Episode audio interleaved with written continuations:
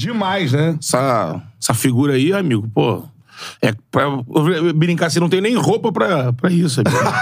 Talvez um terno Alexandre Bron bom. não cabe em mim. Não cabe em mim, não cabe em mim. Não, ele tem, tem feito sob medida. É. Parada. Isso aí. Vou gastar só na medida do pano, amigo. Seguinte, ó, voadora no peito do like. Quanto mais like a gente tiver, pra mais gente aparece na nossa resenha. Mandou o superchat.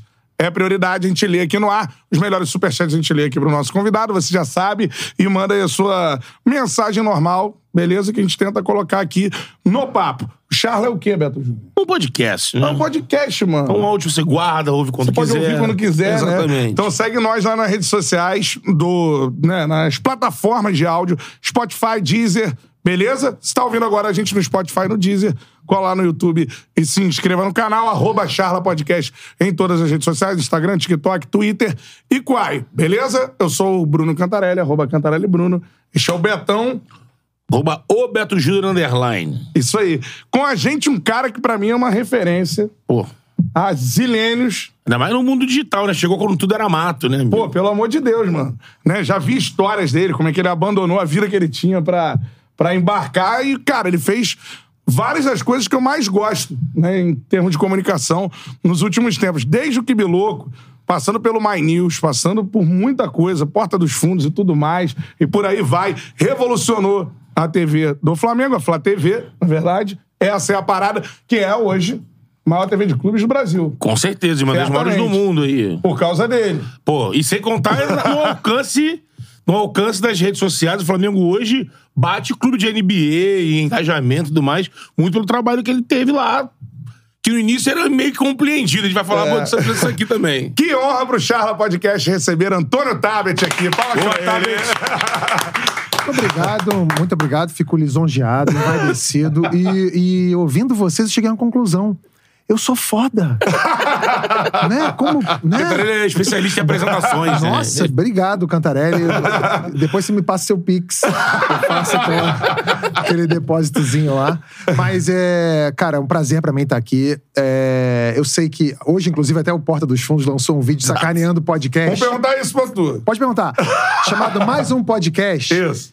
E, de fato, né, a gente tá assim, a gente vê que tá uma. Um, Proliferação. É, tipo, uma, é, isso é uma praga de podcast, né? Assim, É. podcast aqui, podcast ali. E assim, eu sempre gostei de vocês, porque, primeiro, é um segmento que é mais voltado pra esporte.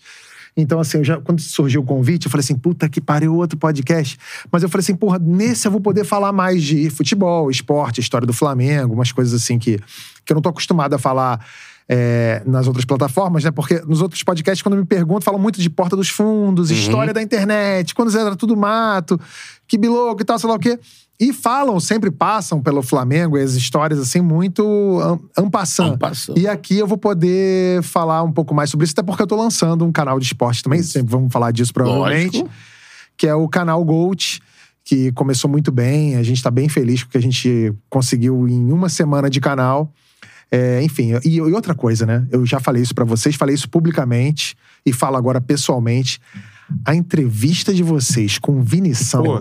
Puro suco, né? é, é uma das melhores coisas que eu já vi na minha vida na internet. Olha, em matéria de cara. podcast. Pô, Sério mesmo? Eu cara? me diverti muito. Vinição. É uma- você- Eu não conheço o Vinição. mas o Vinição. Assim, se alguém me falasse assim, 10 pessoas da vida que você gostaria de conhecer. Então tem Barack Obama, tem, sei lá, Scarlett Johansson, Robert Downey Jr., tem o Rick Gervais. O Vinição tá nesse pé. Eu, Que lista, hein? eu preciso, eu preciso, bonde, eu preciso resenha conhecer o Vinição, Vinição. né? Eu preciso conhecer o Vinição. Cara, gente boa, É, cara. Que, que moleque legal. Purão, purão. Nossa, cara, e divertido. Vou te falar, eu adoro gente assim, cara. É, é. Uma festa com Vinição virou meu sonho de consumo. A gente encontrou com ele na isso. semana. É, Na é. festa lá do, do Fui Clear. Isso, os prêmios é. melhores do Fui Clear. Quando a gente tá o Vinição lá. E a galera indo pra cima dele. Porra, Vinição, aquela, não sabia que você era bom de resenha desse jeito. Olha, vou te falar, depois que você Falcão. assistir a essa entrevista aqui, e depois que você assistir todos os cortes dessa entrevista, vai ver o Vinição. O Vinição é... Vinição é sensacional. Pô, E eu quero ser seu amigo, Vinícius. Manda uma camisa autografada pra mim, Vinícius. Tava vendo esses dias no Transfer Market, ainda não definiram o, o destino do Vinição. Até falaram em Atlético Mineiro. Jogou no espanhol de Barcelona. Exatamente. agora, no- Olha, eu- Mas ele disse aqui pra gente temporada. que não volta pro Brasil, que a gente até brincou. Não, então, isso é um erro, tá? Um equívoco. Eu vou, eu vou falar uma coisa. Eu te- passei três anos no clube de futebol. E eu vou dizer pra vocês o seguinte: não existe carreira mais. Tô procurando o adjetivo correto pra isso. Uma carreira mais. é, árida Hum. do que a de diretor de futebol. Porque diretor de futebol. Todo clube precisa de um diretor de futebol. E a gente tem pouquíssimos bons diretores de futebol. Tu diz o, o remunerado? O diretor de assim, futebol. É. O diretor remunerado. pouquíssimos bons. Pouquíssimos bons. E assim, são sempre os mesmos, né? O cara sai de um clube, vai pro outro, tem É. três, quatro ali que dominam o mercado. E assim, se- aí pergunta pra mim: se você não fosse é, comediante, humorista, o que, que você gostaria de publicitário? O que, que você seria? Aí eu penso, falo assim, bom, eu poderia ser lutador do, de UFC, eu queria muito ser lutador de MMA. Sério? Eu queria descer-lhe a porrada em todo mundo, adoraria, juro pra você. Tem que ser um dominante pra bater mais do que Ah, apanhar. mas eu, eu, eu, eu tô. Não, agora, hoje em dia eu não tenho mais idade pra isso, mas eu lutei, eu fiz, fiz arte marcial pra caralho. É. Mais novo fiz. Fiz Krav Maga, uns sete anos de Krav Maga, fiz karatê, fiz judô, fiz muay thai, fiz tudo. Pô. Mas se não fosse isso, eu queria ser diretor de futebol. Diretor de futebol. Porque eu voltaria no tempo. Sendo diretor de futebol e eu ganhar- ganharia muito dinheiro. Porque esses caras, esses caras ganham muito dinheiro. Muito, muito, muito dinheiro. E se eu fosse diretor de futebol de um clube no Brasil hoje, eu contrataria o Vinição. Porque o Vinição é um cara que, porra, alegra o ambiente. Salva, O Vinição salva qualquer vestiário. É. Meu irmão, tá da merda, o time tá. Vasco, tá fudido. Traz o Vinição. Porra, o Vinição vai fazer o. Porra, os caras vão jogar. Preparador físico deu um socão no atacante. O Vini- o Vinição, Vinição- é, o Vinição- Salvar o ambiente. Não, isso não acontece. O Vinição é um pé de laço em forma de jogador de futebol. laço. Ele, ele, ele vai resolver aquela merda, cara. Ted Laço. Quem não, quem não sabe, vai pesquisar vai aí. Ted Uma série pica de futebol. Isso aí.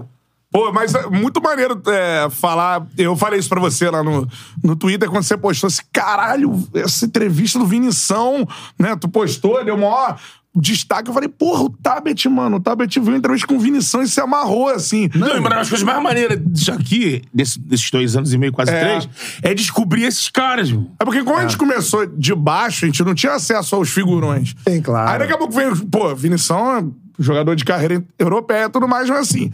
Daqui a pouco tu, tu descobre um personagem. E muitas vezes a galera não sabe como o cara é. Porque fica essa blindagem de assessoria Claro. muito Não, grande. É mesmo um jogador que foi muito pica, mas já parou, aí chega aqui, É. como aconteceu com o Tonhão, Antônio Carlos. Jogador consagrado, tudo já, já parou. Chegou aqui na resenha, a resenha também que repercutiu pra caramba, Tartar. E os caras o Tartar não sabia. mundo. Eu não sabia que eu era engraçado. Saiu É. aí no meio da resenha. E o Vinição, assim, daqui a pouco o cara chega aqui e tem história pra contar do Modric, né? Tipo assim, Total. 20 minutos correndo e deu cãibra. Imagina, né, cara? É muito, muito bom. E, e você, você tem razão, assim. Eu trabalhei três anos na comunicação do Flamengo.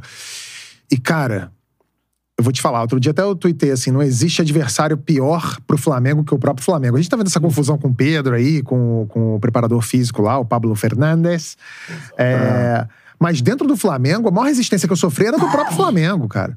Porra, de, de diretor de futebol não querer que jogador desse entrevista, é, de, de- de diretor de futebol com superstição. Cara, e aí eu não aguentei, velho. Usar jogador em campanhas dentro do clube. Não, não, não dá, cara. Não dá. Assim, é, o futebol. A gente fala do- da administração do Flamengo, do Palmeiras, e de fato são clubes que estão mais adiantados, muito pelo que o Eduardo Bandeira de Mello fez no Flamengo, o Paulo Nobre no Palmeiras, né, que foi o início da, da transformação desses dois clubes. Mas tá longe ainda. Tem umas coisas que você fala assim: não é possível, isso não é ambiente profissional. E os clubes, muitos deles não estão preparados para uma gestão profissional do clube. Por isso que as SAFs é, começam a se destacar. Uma ou outra começa a se destacar. Vai passar por um período turbulento, é claro. Mas você vê, o Botafogo hoje é um clube que parece estar se estruturando. Sim. E óbvio que ganhar ajuda, né? É. Tá ali em primeiro na tabela. Tem que Muitos ter o pontos na resultado, frente. né? É, se não tiver o resultado, tá lá. Hello 777! This is Vasco da Gama, caralho! We want to win, we want more players! Aí dá merda também, mas aí você tem que.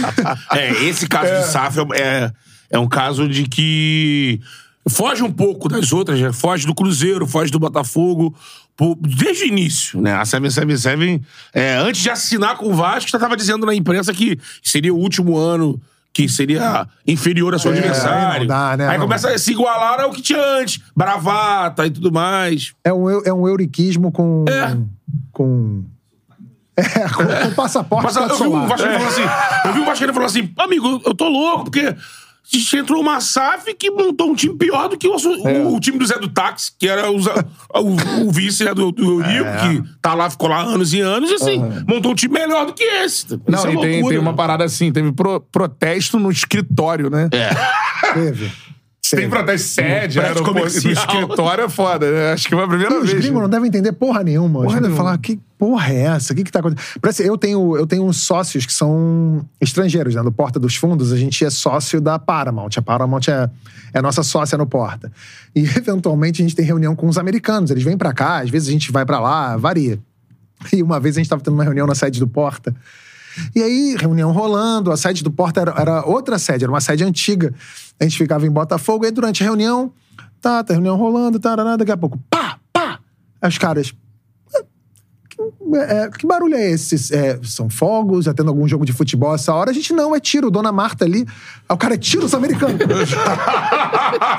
os caras O cara só. O cara assim, tiro, tá todo mundo tranquilo. o cara foi pra baixo também. Não, it easy, tá normal, Brasil, é isso aí. Aí, mas assim, eles não têm. Os caras da 777 devem olhar aqueles caras lá embaixo com umas falas. Mas que porra é essa?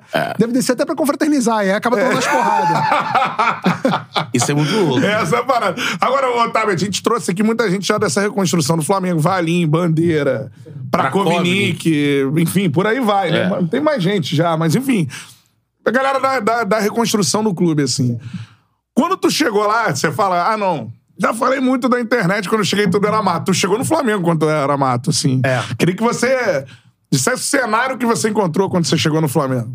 Então, é, eu lembro, assim, eu lembro que eu me empolguei muito com a gestão Patrícia Morim quando ela trouxe o Ronaldinho Gaúcho. Sim. O Ronaldinho Gaúcho, e assim, eu, eu, eu, eu, ao contrário de 95% dos rubro-negros que eu conheço, se alguém fala assim, faz seu Flamengo de todos os tempos, eu coloco o Ronaldinho Gaúcho no meu time. É mesmo? Boto. Eu boto porque ele ele no campo era diferente. Você via uma outra coisa. E sem falar que ele protagonizou o maior jogo de futebol que eu vi na minha vida, Sim. que foi aquele Flamengo 5 a 4 no Santos, na Vila Belmiro. Aquilo, pra mim, Épico, né? aquele jogo de futebol, ele tem tudo, tudo É. em 90 minutos. Ele tem virada, ele tem gol perdido pelo David, ele tem o goleiro defendendo o pênalti de cavadinha, fazendo Fazendo embaixada. embaixada. Tem, tem tudo. Tem gol por bar, tem um Puscas, tem tudo aquele jogo. Aquele jogo é. é o maior jogo da história do futebol. E quem discorda é clubista. Só faltou valer taça, né? Exatamente. Então, eu, quando o Ronaldinho veio pro Flamengo, eu falei assim: caramba, que coisa incrível, e adorava. E, e a né? Patrícia Morim era uma. Era uma pessoa com histórico de atleta, veio, veio, assim, passou a carreira dela no Flamengo, nadadora. Então, eu achei aquilo legal, achei maneiro ser uma mulher, enfim. Parecia uma quebra, né? Com aquela é. chuva passada. E aí, o tempo foi passando, a gente foi vendo que as coisas não tinham funcionado, até que surgiu aquela iniciativa da Chapa Azul. E eu sempre fui alheio à vida política do Flamengo. Nunca quis entrar. Tu já era sócio? Não. Já- não, meu, meu pai, meu, meu pai, meu tio, assim, eles todos tiveram uma, uma, uma história política no Flamengo. O meu tio é o Fadel Fadel, que é o nome da rua Ah, Sim, sim. do, Sim. do clube. Fadel Fadel que fez o parque aquático do Flamengo. Então minha família toda tinha um histórico lá de, de vida Ligação associativa, com o de clube. ligação com o clube. E eu sou Flamengo, mas eu nunca vivi a vida social do clube. Nunca. Nem a vida política, nada. E aí eu recebi um convite. É, Quando, desculpa, quando começou essa iniciativa da Chapa Azul, eu virei um entusiasta. Eu fui o Sim. primeiro cara nas redes sociais e tal. Eu falei, é isso aí, tem que votar. Eu mesmo não ia votar. Mas eu falava, "Vo- tem que votar, vocês que são sócios votem, sei lá o quê. tarará. E fiz muita campanha na, na opinião pública, fora do clube, pra Chapa Azul vencer. Quando a Chapa Azul venceu, eu fiquei muito feliz. Fui um daqueles torcedores que passou três anos ali sofrendo com aqueles elencos bizarros, aqueles quase rebaixamentos e etc. Paulinho, Claudinho, Val. Exatamente, tudo, tudo. Dessas, eu chego até a ficar arrependido, até. Era, foi necessário. Tá me dando pressão baixa. Aí, eu- a- porque todo mundo, ho- hoje em dia, você vê esses caras falando, é. porque o Flamengo tem mais dinheiro, pô, é injusto. Injusto é o caralho, irmão. Foram seis anos comendo o cu do diabo ali, o de uma. um- Comendo o cu do diabo, né? É uma, é uma metáfora ruim, porque não foi exatamente isso que aconteceu. Mas foi comendo o pão que o diabo amassou. foi, ali, foi ali uma desgraceira. É. E aí, porra, a gente aturou muita coisa. E aí esses, aí esses caras começaram, rolou ali, e aí rolou aquela. Assim, ro- rolou esse, esse pesadelo, mas a gente percebia que havia uma, uma atmosfera de honestidade naquele, naquele Flamengo, que era uma coisa que eu, torcedor, não sentia. Você via.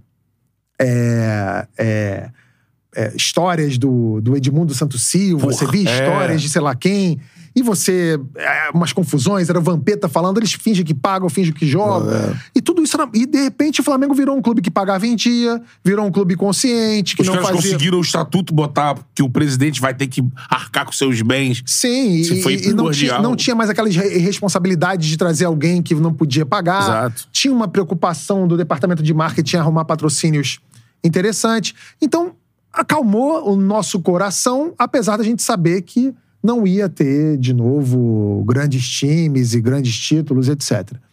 E aí houve aquela, aquele racha na chapa azul, né? Isso. Que o Bandeira foi para um lado com alguns vice-presidentes, outros vice-presidentes saíram, e nessa cisão é, o pessoal que ficou me chamou.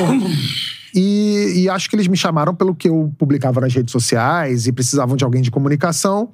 E me chamaram para um jantar e falaram: olha, a gente queria que você fosse vice-presidente. No jantar, eu achei que eles iam me chamar para vice-presidência de marketing. É, eu nem sabia que tinha uma vice-presidência de marketing e uma de comunicação, porque para mim as duas cadeiras andavam Jun- juntas. juntas. E aí, no jantar, eu conheci o vice-presidente de marketing, que na época era o José Sabino. E aí, é pra comunicação. Aí eu até fiquei mais aliviado, porque a área de marketing do Flamengo cuidava de sócio-torcedor, e é um negócio que eu acho até que é tão importante que tem que ter só uma pasta pra isso, eu acho É. que não tinha que ter. E aí eu falei, bom, só comunicação, eu acho que eu tenho tempo de disponibilidade pra isso. Eu entendi que era um cargo estatutário. É, ao contrário do que as pessoas pensam no Flamengo, um vice-presidente não ganha dinheiro, É, então não eu é não ganhei, não ganhei um real.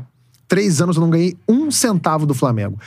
O que eu ganhei do Flamengo durante três anos foi ingresso pra ver jogo, camisa, eu ganhava uma camisa quando o Flamengo trocava de coleção, eu ganhava Sim. uma camisa, e dor de cabeça. Foram as três coisas que eu ganhei do Flamengo nesses três anos. E eu topei na época, eu já tava no Porta dos Fundos, eu já tinha feito Desimpedidos. Eu topei fazer pelo meu filho. Eu tenho um filho que tá aqui assistindo a gente, o Leonardo, que é Pô, que alucinado por futebol. Boa. E ele tava, ele era criancinha na época, tava com uns 7, 8 anos, e aí eu falei, porra, ele vai se amarrar se eu virar vice-presidente de, Um comu- pai de comunicação do Flamengo. ali, é, né? porque eventualmente eu posso levar ele pra ver um treino, eu posso levar ele pra entrar em campo. Eu, eu fiz por ele. Foi por ele que eu fiz. E aí eu falei, bom, vamos lá. E assim, modéstia à parte, já que você me elogiou tanto no início desse programa, modéstia à parte, eu sei trabalhar com essa porra, eu sei trabalhar com comunicação. Já Sim, tinha ó, feito, é. já tinha feito Tua alguma- carreira mostra isso. então, já tinha feito algumas coisas, já tinha entrado, e aí a primeira coisa que eu fiz foi conhecer.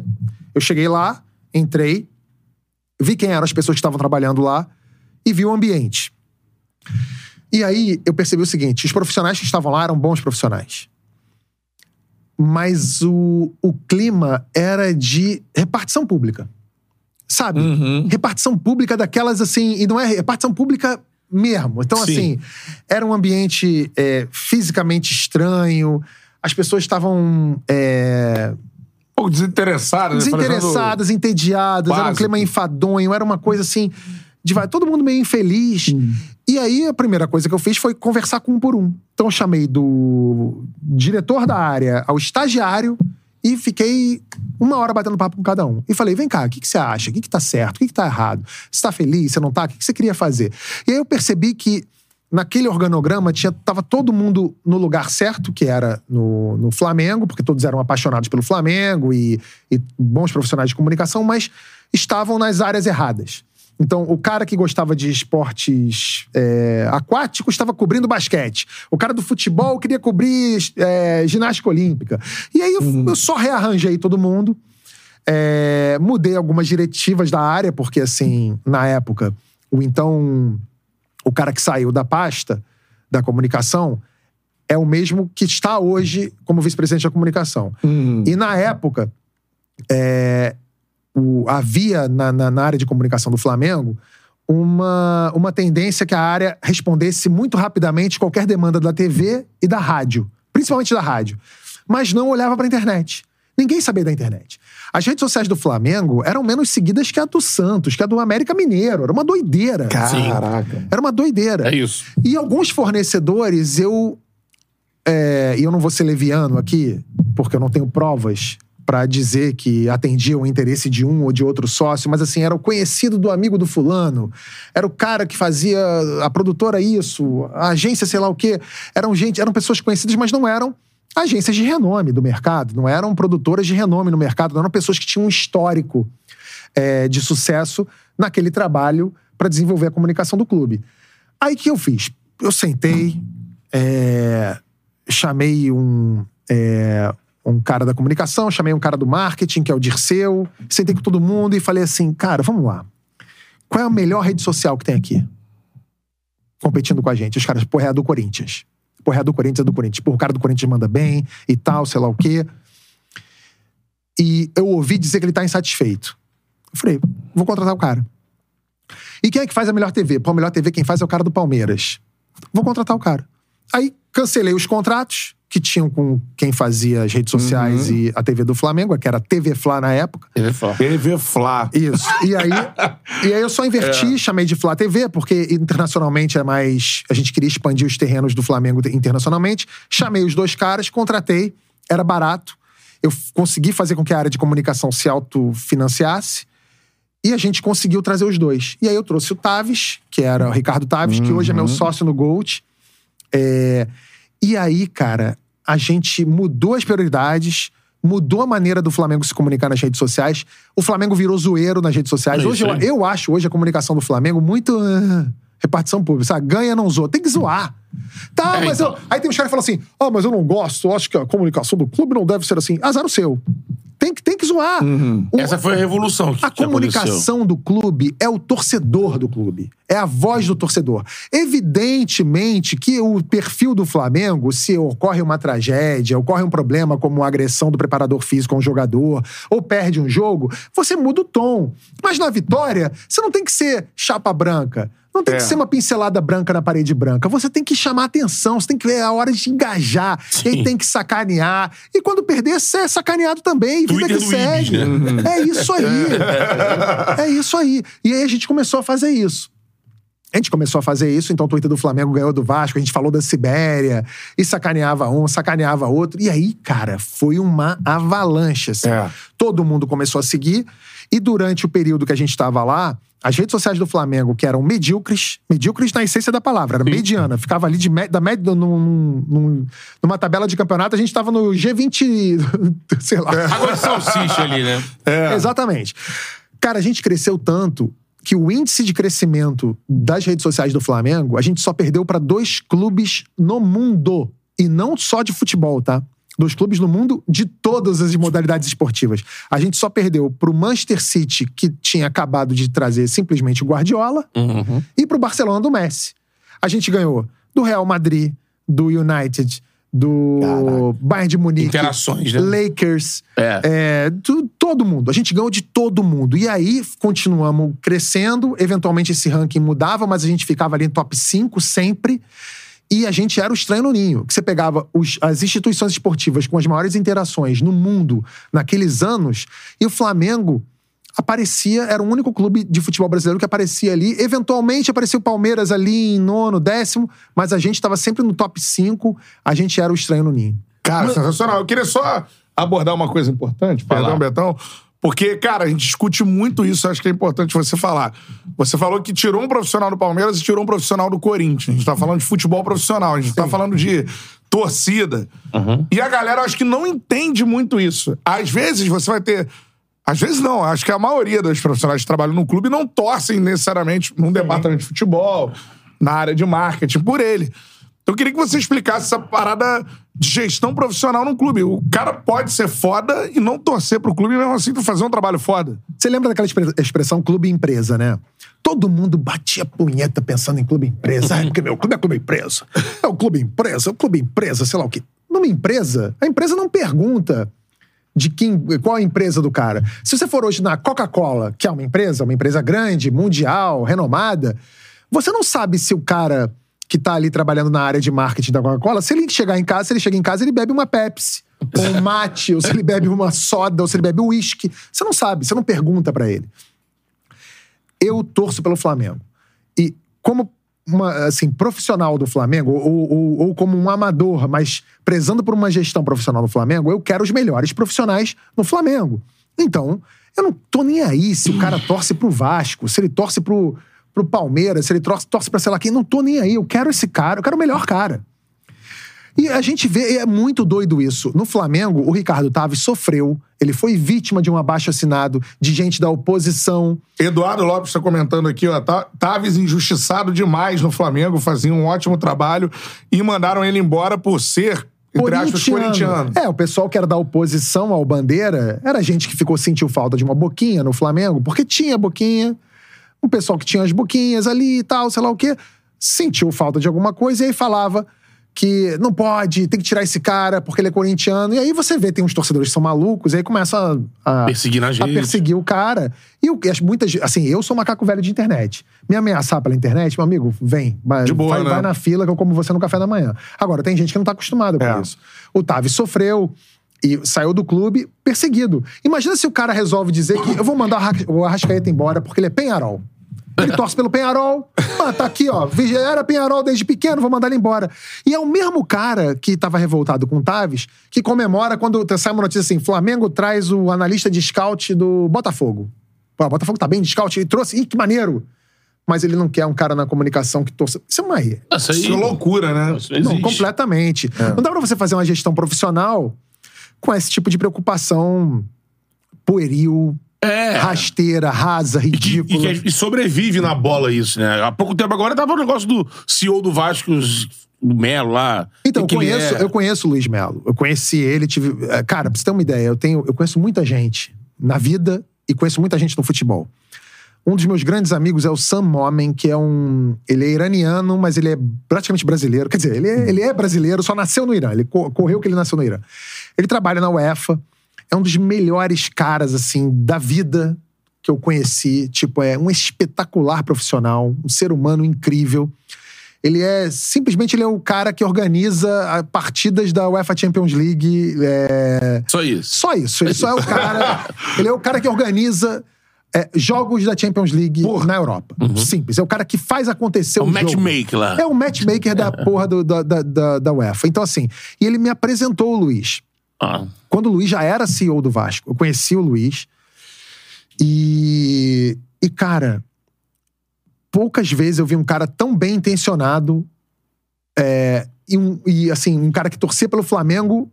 Ele virou vascaíno, assim como o Taves, quando era. é, ele era corintiano. É. Quando ele virou Flamengo. ele- vibrando pelo negócio ele que tá virou, dentro, ele virou né? Flamengo por aquele momento. Então, assim, o Luiz era um cara incrível, assim. E, e assim, falo isso publicamente e falo isso até pros meus parceiros que trabalharam comigo no Flamengo. Quando eu tive a minha primeira conversa com o Luiz, depois eu fui conhecendo o Luiz melhor, eu falei pros caras, cara, a gente deu muito mole, esse cara seria um espetacular CEO pro Flamengo. E os caras concordaram com isso. O Bandeira chegou a indicar ele pra ser CEO do Maracanã. Que na época que estavam querendo fazer o Maracanã, uma iniciativa. Porra, ele é Uhum. cara ótimo. preparado, né? Só que, assim, é aquilo. O time não ganha, a culpa é de quem? É do CEO, é, claro. Flamengo. É o CEO que bate pênalti, é o CEO É. que, que treina. É o CEO. As pessoas não sabem direito o que é um CEO, me parece isso. É, não vai no futebol, né? Fica aquela coisa de. Chegou o CEO, aí o É. cara. Tudo que acontece no futebol. Porra, mas esse CEO aí, meu, o cara tá. Então, ele foi. ele- Gerenciando todo o então, ele, ele saiu, ele saiu do clube é, por isso, pela má fase. O CEO de uma empresa, ele só tem que sair de uma empresa se der uma merda muito grande ou se é um problema orçamentário, é, é uma fraude. É mais uma situação administrativa, É, né? o Vasco e todos os clubes são uma empresa. O futebol é parte dessa empresa, é uma parte significativa, é claro, é o carro-chefe. Mas assim, é igual de novo a Coca-Cola. A Coca-Cola tem só refrigerante? Não. Coca-Cola tem Coca-Cola, tem Guaraná, tem Fanta, tem mate, de tem água, tem Powerade, tem tudo lá. Deu um problema num refrigerante grande da Coca-Cola, quem é que vai embora? É o CEO? Não, não é. É o cara que. Quem é que tá. Quem é o engenheiro aqui? Quem é o cara que cuida disso? Uma série de etapas até você chegar numa cabeça dessa, que é o cara que entende tudo do clube. É. Mas quiseram É. mandar o cara embora, paciência. Ele Cara, parece que teve continua uma- na 7-7, mas saiu do Vasco, né? É. Duas paradas aqui. Eu conversei com o Luiz Melo também no evento recente. Eu e Miguel, né? E, cara, o cara pareceu isso, muito preparado e tudo mais. Teve esse papo antes de sair do Vasco um pouco. E também falar de uma, de uma situação que o Tairo Arruda falou, né? CEO do Botafogo. Sim. E o cara muito preparado. Também. E ele falou assim: Jovem, muito preparado. teve muita pressão pra demitir o Luiz Castro, por exemplo. Eles identificaram ele como CEO, identificou que o problema não era o trabalho do Luiz Castro. Eles pesquisaram, tudo não andava bem, foram investigar os processos e tudo mais. Cara, tem problemas. Esse problema não é o trabalho do, do Luiz Castro. Agora, pra galera entender esse nível de, É. de profissionalismo com o futebol passional que a gente tem como, como tradição, acho que ainda vai demorar um pouco, né? É, eu, eu gosto de dizer que o Brasil é o país onde futebol é religião, religião é política e política é futebol. né? É, é isso. É girando. A gente, e assim, o futebol é tratado muitas vezes como religião aqui. E uma religião de gente fanática, violenta, muitas vezes a gente vê os casos. Sim, tá cada vez mais. né? fundamentalista, uma loucura. Eu tenho ido muito pra São Paulo por causa do Gold e de outras coisas que eu tenho feito lá.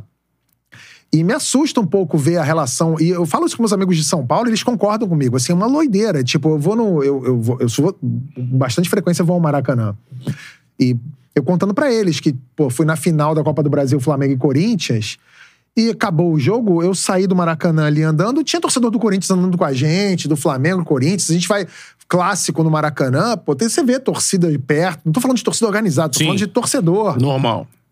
Em São Paulo não rola isso. O cara não pode ver alguém com a camisa do outro clube que Não, e o Flamengo principalmente. quer matar. Não, e lá mesmo, entre eles ali, né? Palmeiras e São sim, Paulo. sim. É torcida única. Única. Aham, aham. Uma doideira. Então, assim, é, o que acontece é que essas pessoas tentam avaliar uma, uma empresa, uma estrutura profissional com esse tipo de pensamento. E Isso é completamente equivocado. Você não pode levar esse tipo de, de paixão a ferro e fogo assim, porque você imagina, você estava falando do, do Luiz Castro. Eu tenho um amigo, É. eu tenho um grupo de WhatsApp que são três amigos. Um deles é botafoguense. É o cara mais botafoguense que eu conheço.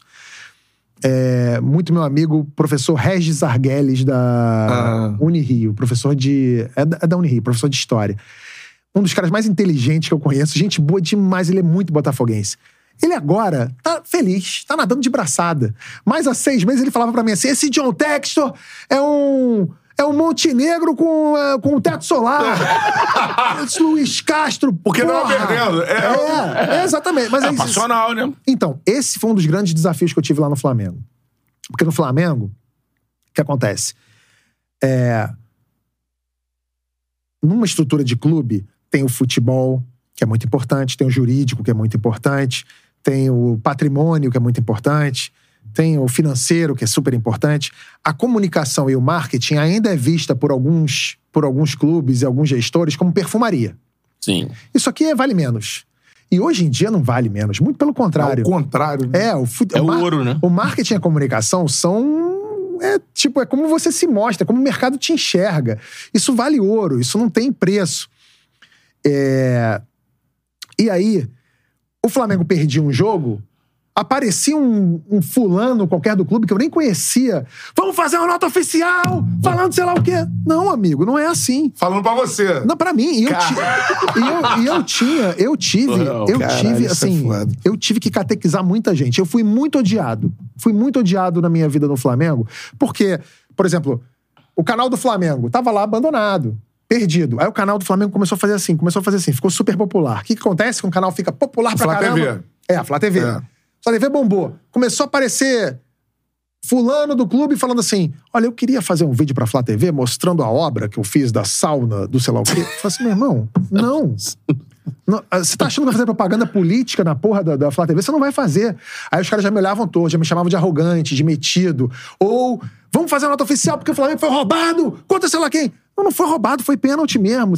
Sabe? Você tem que controlar as demandas dos torcedores ali. E, Passionais, né? e você tem que manter uma... E que são conselheiros São e tudo mais. Que tem, sei lá, tem acostumados a ter voz ativa. Exatamente. E aí esse é o complicador. E aí, volta e meia, eu tive alguns embates lá dentro com, com pessoas e, e eu falava pro cara, o cara vinha dar um pitaco na minha área, eu falava assim, vem cá, quando, quando você vai fazer a tua teu negócio aí no clube, eu mexo no, no que você tá fazendo? Eu dou pitaco no cara que sei lá o quê?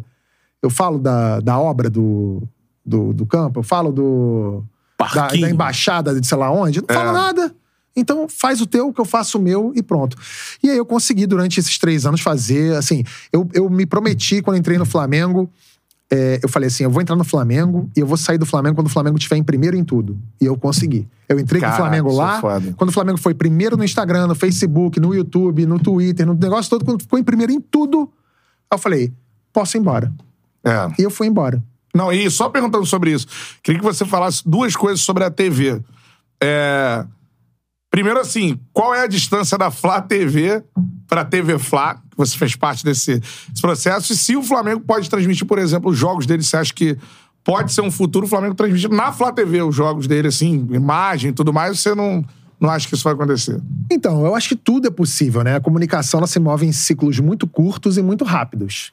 Então, nada impede que amanhã o Flamengo se capitalize para ter ser detentor dos próprios direitos e comercialize seus próprios jogos. Isso não é impossível. É, tem que acertar a, a transmissão e como o torcedor vai acessar de É, forma. então. já tentaram isso e aí fizeram a parceria Mas, com... por exemplo, mas é aquela coisa, existe, é muito cultural isso. Eu, por exemplo, quando eu vou assistir a um jogo, eu gosto de ver uma transmissão imparcial. Eu não quero ver. Eu não gosto de ver eh, jogo é, com uma narração só pro meu time Só e pro tal. seu time. Eu não gosto. Mas eu entendo quem goste. E entendo que isso possa ser uma opção. E acho que vai ser no futuro, alguém vai ter a opção. Você quer ver as- Flamengo e Atlético Paranaense? Você quer ver a transmissão do Flamengo, do Atlético Paranaense, uma neutra? Você quer ver uma neutra engraçadinha? Você quer ver uma neutra careta? Acho que tem essa opção. Sim. Amanhã isso vai ser possível. É, agora, é aquela coisa, eu acho que um clube de futebol, e sobretudo o Flamengo, é, o Flamengo é um clube, isso eu aprendi lá, que o Flamengo é meio Esparta, sabe? É, diferente do, de clubes sociais, tipo Sírio-Libanês em São Paulo, que já teve seus momentos de glória na época do basquete, etc. O Pinheiros, que Pinheiro, também tem uma Minas, vida. né? É, o Flamengo é uma Esparta. Então, assim, criancinha que. Ah, eu, papai, eu quero fazer basquete. Tá, vai fazer basquete, vai fazer na escolinha de sei lá o quê, beleza. Se o, cara, se o moleque entra no Flamengo, é pra ele virar profissional de basquete. Ele é treinar É. desde criança pra isso. Então, eu acho que o Flamengo tem mil outras prioridades Sim. antes de virar um canal de TV. Pode ser que ele vire um canal de TV lá na frente, mas eu acho que as prioridades do Flamengo são outras. E acho que antes de pensar em ser um canal de TV de si mesmo, ele tem que saber se comunicar, se mostrar.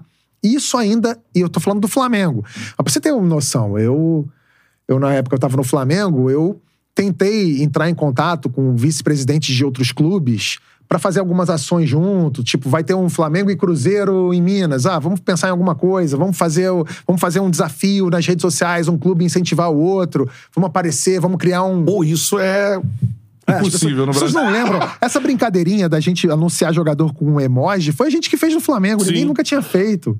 Coisa de- É, a mãozinha assinando, a carinha com óculos, aí o jogador lá tu- é, botava um negócio no Twitter, a gente que fez.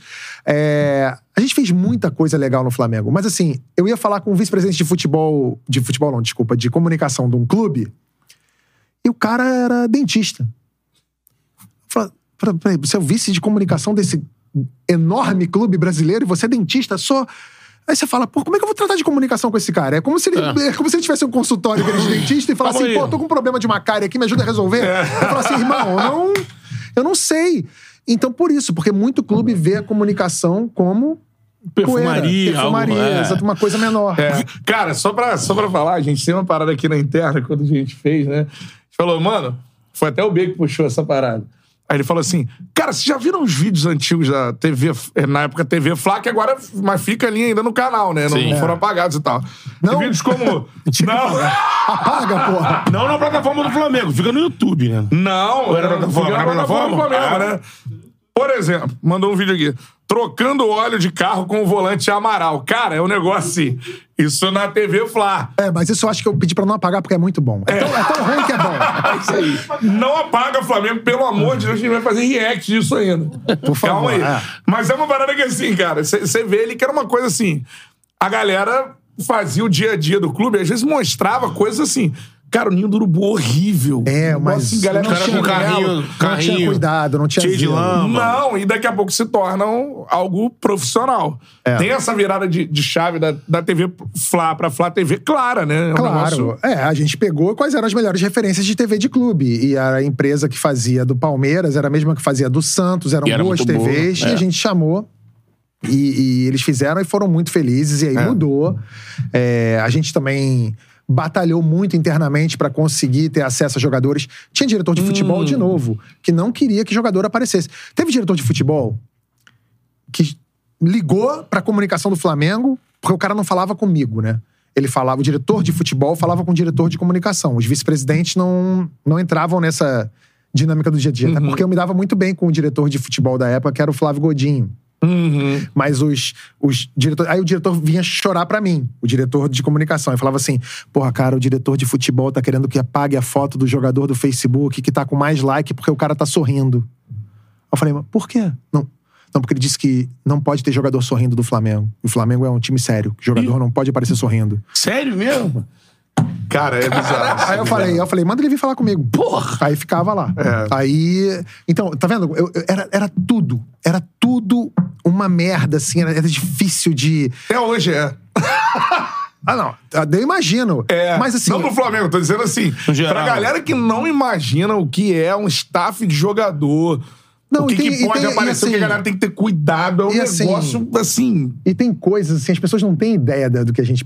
Não tem. Olha só. o Flamengo, é, naquela época, ele tinha. O 10 do Flamengo era o Ederson. Aquele Ederson que teve o problema do, do câncer no- nos testículos e tal. Uhum. Era o Ederson. E o Ederson estava fora de combate fazia um tempo. Fazia quase, sei lá, um ano que ele não jogava. E aí o Flamengo trouxe o Diego. E aí veio o Diego, e aí, pô, Diego veio, teve a Aeroflá, sei lá o quê. Eu falei assim, galera. Primeiro Aeroflá. Aí eu, porra, eu fiz o possível pro Diego usar a camisa 10. Eu falei, vamos pegar a camisa 10 do Diego e Sabe, Só sobe um pouquinho o seu microfone. subir aqui? Isso, isso. Tá bom. Show. Pega o Diego. Tava baixo? Ninguém ouviu que eu falei nada até Não, agora? ouvi, ouvi. Porra. Tava aqui. Não. Então. o, Diego, o Diego veio, eu falei assim, porra, tem que fazer de tudo pro, pro Seu- Diego ser o 10 do 10. Flamengo. Porra, aí não, não pode, porque sei lá o quê. Aí vamos botar ele camisa 35. Cara, eu chorava. Eu falava, não, você vai vender camisa 10 que não acaba mais, é a 10 do Flamengo. Aí, não, mas o Ederson. Pô, foda-se o Ederson, eu falava. Tá E- fora de combate. é, e aí, o que aconteceu? O Ederson voltou, jogou, sei lá, pouquinho, o Diego ficou com 35 um tempo, pegou a 10 lá na frente e a gente perdia uma ação. A gente perdeu coisa, oportunidades. É, porra, essa coisa de oposição. A, a, a, a oposição do Flamengo e pessoas dentro do Flamengo minavam muito a gente, a nossa comunicação, porque a gente está fazendo um ótimo trabalho, então você vira alvo de oposição. Então falavam pra gente assim: ah. A tua comunicação que inventou o cheirinho. Mentira. A gente nunca inventou o cheirinho. Aquela coisa do cheirinho veio de, da- da- das redes sociais. a Começou, na, e começou na Aeroflá. É, não, eles falavam. Que começava de- a levar pra lá o, o perfume do É, torcedor. exatamente. Ah, tô sentindo cheirinho de título. Ah, como cheirinho de Antigamente título. era a favor, Era a favor. É, a torcida... Aí falaram, mas vocês que inventaram o cheirinho. Mentira, nunca foi a comunicação do Flamengo que inventou o cheirinho. Aí depois falaram assim: ah, vocês fizeram uma campanha da Adidas com Desimpedidos. Aí apareceu o Bolívia falando de Ah, Flamengo. Flamengo, Flamengo. Que esse jeito de falar Flamengo, isso é pejorativo pro clube. Nunca passou pela gente isso. Isso foi uma ação da Adidas com Desimpedidos. Não tinha nada a ver com a comunicação do Flamengo. Ah, mas aparece um cara do Flamengo ali. Não era nem da comunicação o cara. Mas falavam, sabe, tentavam sempre. A comunicação do Flamengo foi perfeita. Em três anos, eu não tenho um A pra falar dos funcionários, do Taves que comandou aquilo ali, do jeito que ele podia. É, assim, não, não- foi, foi impecável. Foi assim um. Aí a gente quase. Eu vou contar uma história aqui. Aí. Então, ó, você que tá ligado que toma, com- chegando a quase praticamente 2 mil, dois mil Mais dois mil aparelhos conectados. conectados, ó, dá E o like aí. O like tá baixo, galera. Like na live. Quantos aparelhos? Mais de Imagina dois 2 mil. mil aí. Pouco. Mas Essa conta a história, essa história que eu ia contar merece mais. Aí, Então, ó. ó, like na live aí, mano. Compartilha pra Essa geral aí do história. Mengão. Nunca contei essa história. Opa. Boa aí. É a melhor história que vocês vão ouvir de. Enfim, tô, tô, até, tô, até, tô até tenso.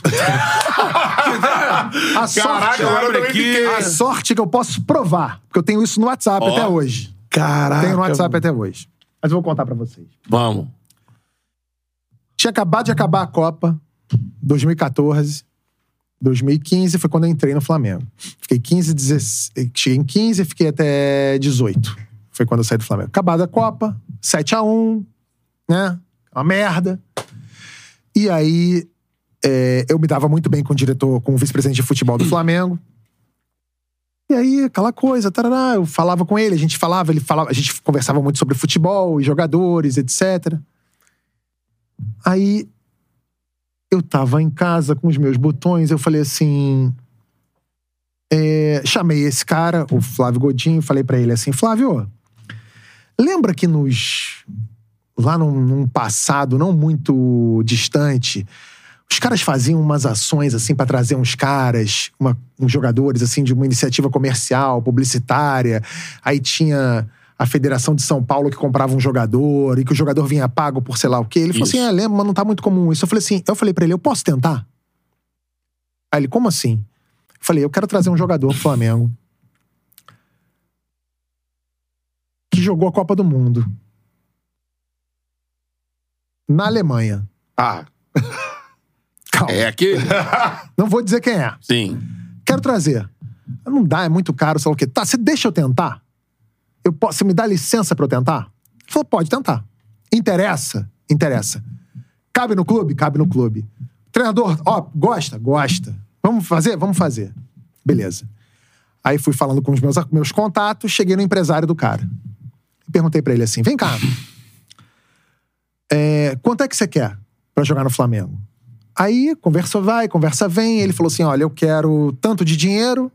Ele pediu na época 4 milhões de euros. Quero 4 milhões de euros. Quero casa, quero carro blindado, quero motorista, quero sei lá o quê, quero tantas passagens por ano, piriri, pororó, deu as exigências dele e o valor.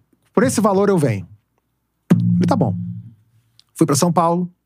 Cheguei em São Paulo, me reuni com umas agências de publicidade e falei: olha, eu, eu tô com uma ideia. Eu quero trazer esse cara aqui da seleção da Alemanha pra jogar no Flamengo. É, vai, a gente vai quebrar tudo. E aí eu consegui o dinheiro com uma montadora e com uma marca de bebidas. Consegui o dinheiro. Ó, ah, consegui, consegui casa, carro, caralho, sei lá, consegui Isso a porra até- toda. Consegui o negócio. Fechou. Fechou. Ainda, fal- ainda tava rolando uma ação que o cara ia chegar no Flamengo, ele ia jogar com a camisa 1 do Flamengo, número 1. E aí eu perguntei, pedi pro Rodrigo Caetano, que era o, o diretor de futebol na época, consultar a CBF pra ver se podia jogar com a camisa 1, jogador de linha, que eu não sabia se. se porque volta e meia tem essas regras, né? Que não, Sim. po- ele não pode jogar, a CBF mandou um ofício. A CBF mandou esse ofício. Rodrigo Caetano é testemunha. Aí chegou, tá podendo, tá podendo. Vamos fechar uma. Fechou? Aí eu falei, porra, contratei o maluco. Não, contratei. Vou fazer um barulho. Cara, Vou campeão do fazer mundo. Barulho. Vai ser o primeiro cara da seleção da Alemanha depois de 7 a 1 jogar aqui em 2015. É 2015 ou 16, início de 16, não lembro mais. Aí chegamos, aí o cara, então, eu não quero mais 4 milhões, não, eu quero 6. Eu falei, filha da puta! Eu fiquei puto, puto, puto. Esses 6 milhões era pelo total do contrato? Era o total dele, a Dele. grana dele. A eu tinha grana conseguido dele. quatro pra ele. Aí, na hora H, na hora H, ele falou: então, não quero mais quatro, não, quero seis. Eu falei, cara, que filha da puta, que filha da puta, que filha da puta. Aí eu fiquei puto. Aí fui no Twitter. Ah, merda, não devia ter feito. Mas eu fui no Twitter e falei assim: tem jogador aí que fica falando que quer o Flamengo e sei lá o quê, mas na hora H amarela. E uma, sei lá, eu fiquei puto. E tuitei. Deu tuitada. Aí o que aconteceu? No dia seguinte, o Felipe Melo, puto, achando que eu tava falando dele. É, disso, Aí o Felipe Melo, o Felipe Melo vai na coletiva do Palmeiras e fala: É, esse cara aí, excelente comediante, mas como vice de, de sei lá, o que acho péssimo. Falei, gente, nada a ver. Cismada. Nada a ver, nada a ver. Mas alguém assoprou lá pra ele que achou, porque tava naquela época que ele também poderia vir pro Flamengo. Ele acabou indo pro Palmeiras. Palmeiras, mas não é. tinha nada a ver com o Felipe Melo, nada a ver. E ele achou que era pra Caraca. ele. Caralho, mas eu, eu acho que eu pesquei que você não vai poder Não, falar. não falo. Mas Sim. tem aqui. Eu te mostro. Mas tu falou, pô, o cara queria jogar, falava que queria Sim, jogar e é- tal. É, Pô, aquele, né? Olha Caraca. aqui. Não. Vamos ver exclusivo. A galera não vai ver, não. Pode olhar aqui. Olha ó. a câmera aí. Olha aqui, ó. Sabia que era ele. Resenha em inglês. né? Caraca, mano. Olha o tamanho do texto que eu mandei pra esse filho da puta. Aqui, ó. Porque isso foi depois da resposta dele. Ele falando: olha, aqui a gente se mobilizou, fez tudo, piriri, tarará. Aí ele respondeu assim. Caralho, quase rolou Aí ele respondeu: muito obrigado pela sua mensagem. É... de- é claro que poderia ser incrível e tudo, mas precisa ser bom pros dois lados. Por 2 milhões de euros. Por 2 milhões de euros. E essa época era a mesmo. Já época. acertando quatro, né? É, Sim. Essa era a época que o E6. Flamengo tava. É. Mas você foi na- no mercado e buscou. Eu fui no né? mercado e consegui de graça. E O essas Flamengo não ia empresas- gastar um real. Essas empresas iam estampar na, na camisa ou elas iam. Nada. A ideia é. que ele, é como o Flamengo tinha direito de imagem, já tinha E feito. faria algumas campanhas. Ele faria campanha pra marca de bebida e pra. Caralho, e- quase rolou, então. Quase rolou. É. Caralho, eu não sabia que tinha chegado. Pô, Mas bacana nessa iniciativa, né? É. Que acho que isso falta, né? Pô, Pois. E você foi buscar bem. Essa época aí. Um Tem umas negócio histórias aqui. dessa. O Valim, o Valim falou aqui pra gente, né? Do Balotelli. É, que ele tava na época lá. Mas ele vetou. Porque ele era vice. É que aí o dinheiro seria que ser do Flamengo. Já né? era Landim, ele Não era era buscar no mercado, né? Chegou a proposta lá. Tanto. Aí ele, porra. E não, era dá. por. E não era um contrato. Aquele que se diz de produtividade. Ia. ia colocar uma grana lá e ver o que, que ia dar, né? Cara, sensacional. Mas você aí falar, não. Tabet. de- Não, o que eu ia falar é o seguinte: eu seria um ótimo vice de futebol. Mas eu nunca vou ser. Porque. Puta que É mergulhar em pariu. umas loucuras. né? Nossa. Não, eu ia, tra... eu ia montar um time sem gastar um real de clube. Eu ia conseguir. É, Fácil. Fácil. Eu, trabalhar com o a potencial, mídia, né? o potencial de comunicação desses clubes é, é infinito e ninguém usa 1% do que pode fazer. Isso Você é do paga, caralho tipo falar. o Gabigol aqui, a gente tá vendo o bonequinho dele. Cara, o, o Gabigol durante muitos anos, hoje eu acho que ele não é mais, mas assim, durante ali naquela fase 2019, 2020, ele era o maior ídolo do futebol brasileiro naquele momento. A criançada de todos os clubes fazia assim, assim, É. assim. Porra, o clube paga o direito de imagem desses caras. Dá pra você usá-los em campanhas e tal. E não usa, porque, ai, não quero chatear o jogador. Ai, não, não, não, não. O jogador tem que entender que é outra vida, cara. Não, acabou que o Gabigol, pessoa, Gabigol, o staff dele, ou o jurídico do Gabigol, que partiu pra lançar essas coisas. Ele lançou Não, e o lá. Gabigol, e o Gabigol você vê, cara. O Gabigol, eu acho, assim, sou fã do Gabigol. Acho o Gabigol, vi a entrevista do Gabigol no Pode Par.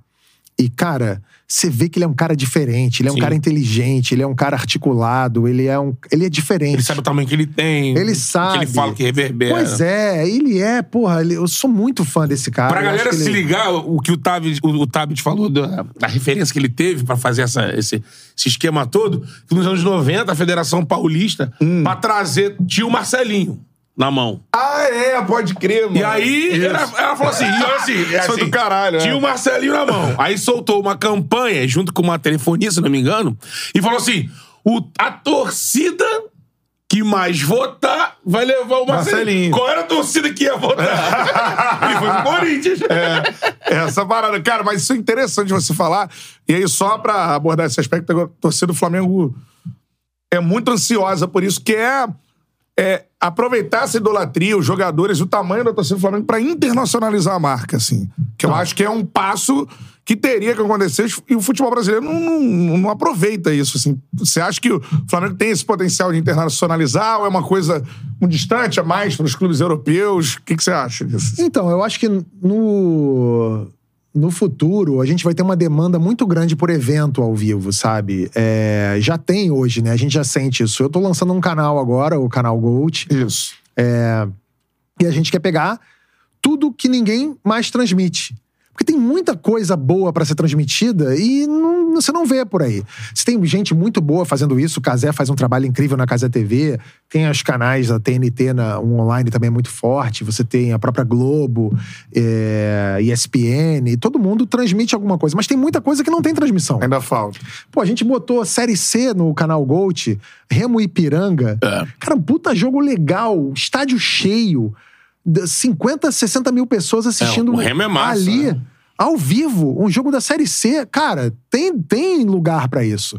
O canal começou super bem, a gente, tava bate... a gente bateu a Copa do Mundo Feminina rolando ao mesmo tempo, a gente ganhou com num, num- dos amistosos do, do Paris Saint-Germain, a gente deu três vezes a audiência da Copa do Mundo no online. Então, assim, tem espaço pra todo mundo, dá pra fazer.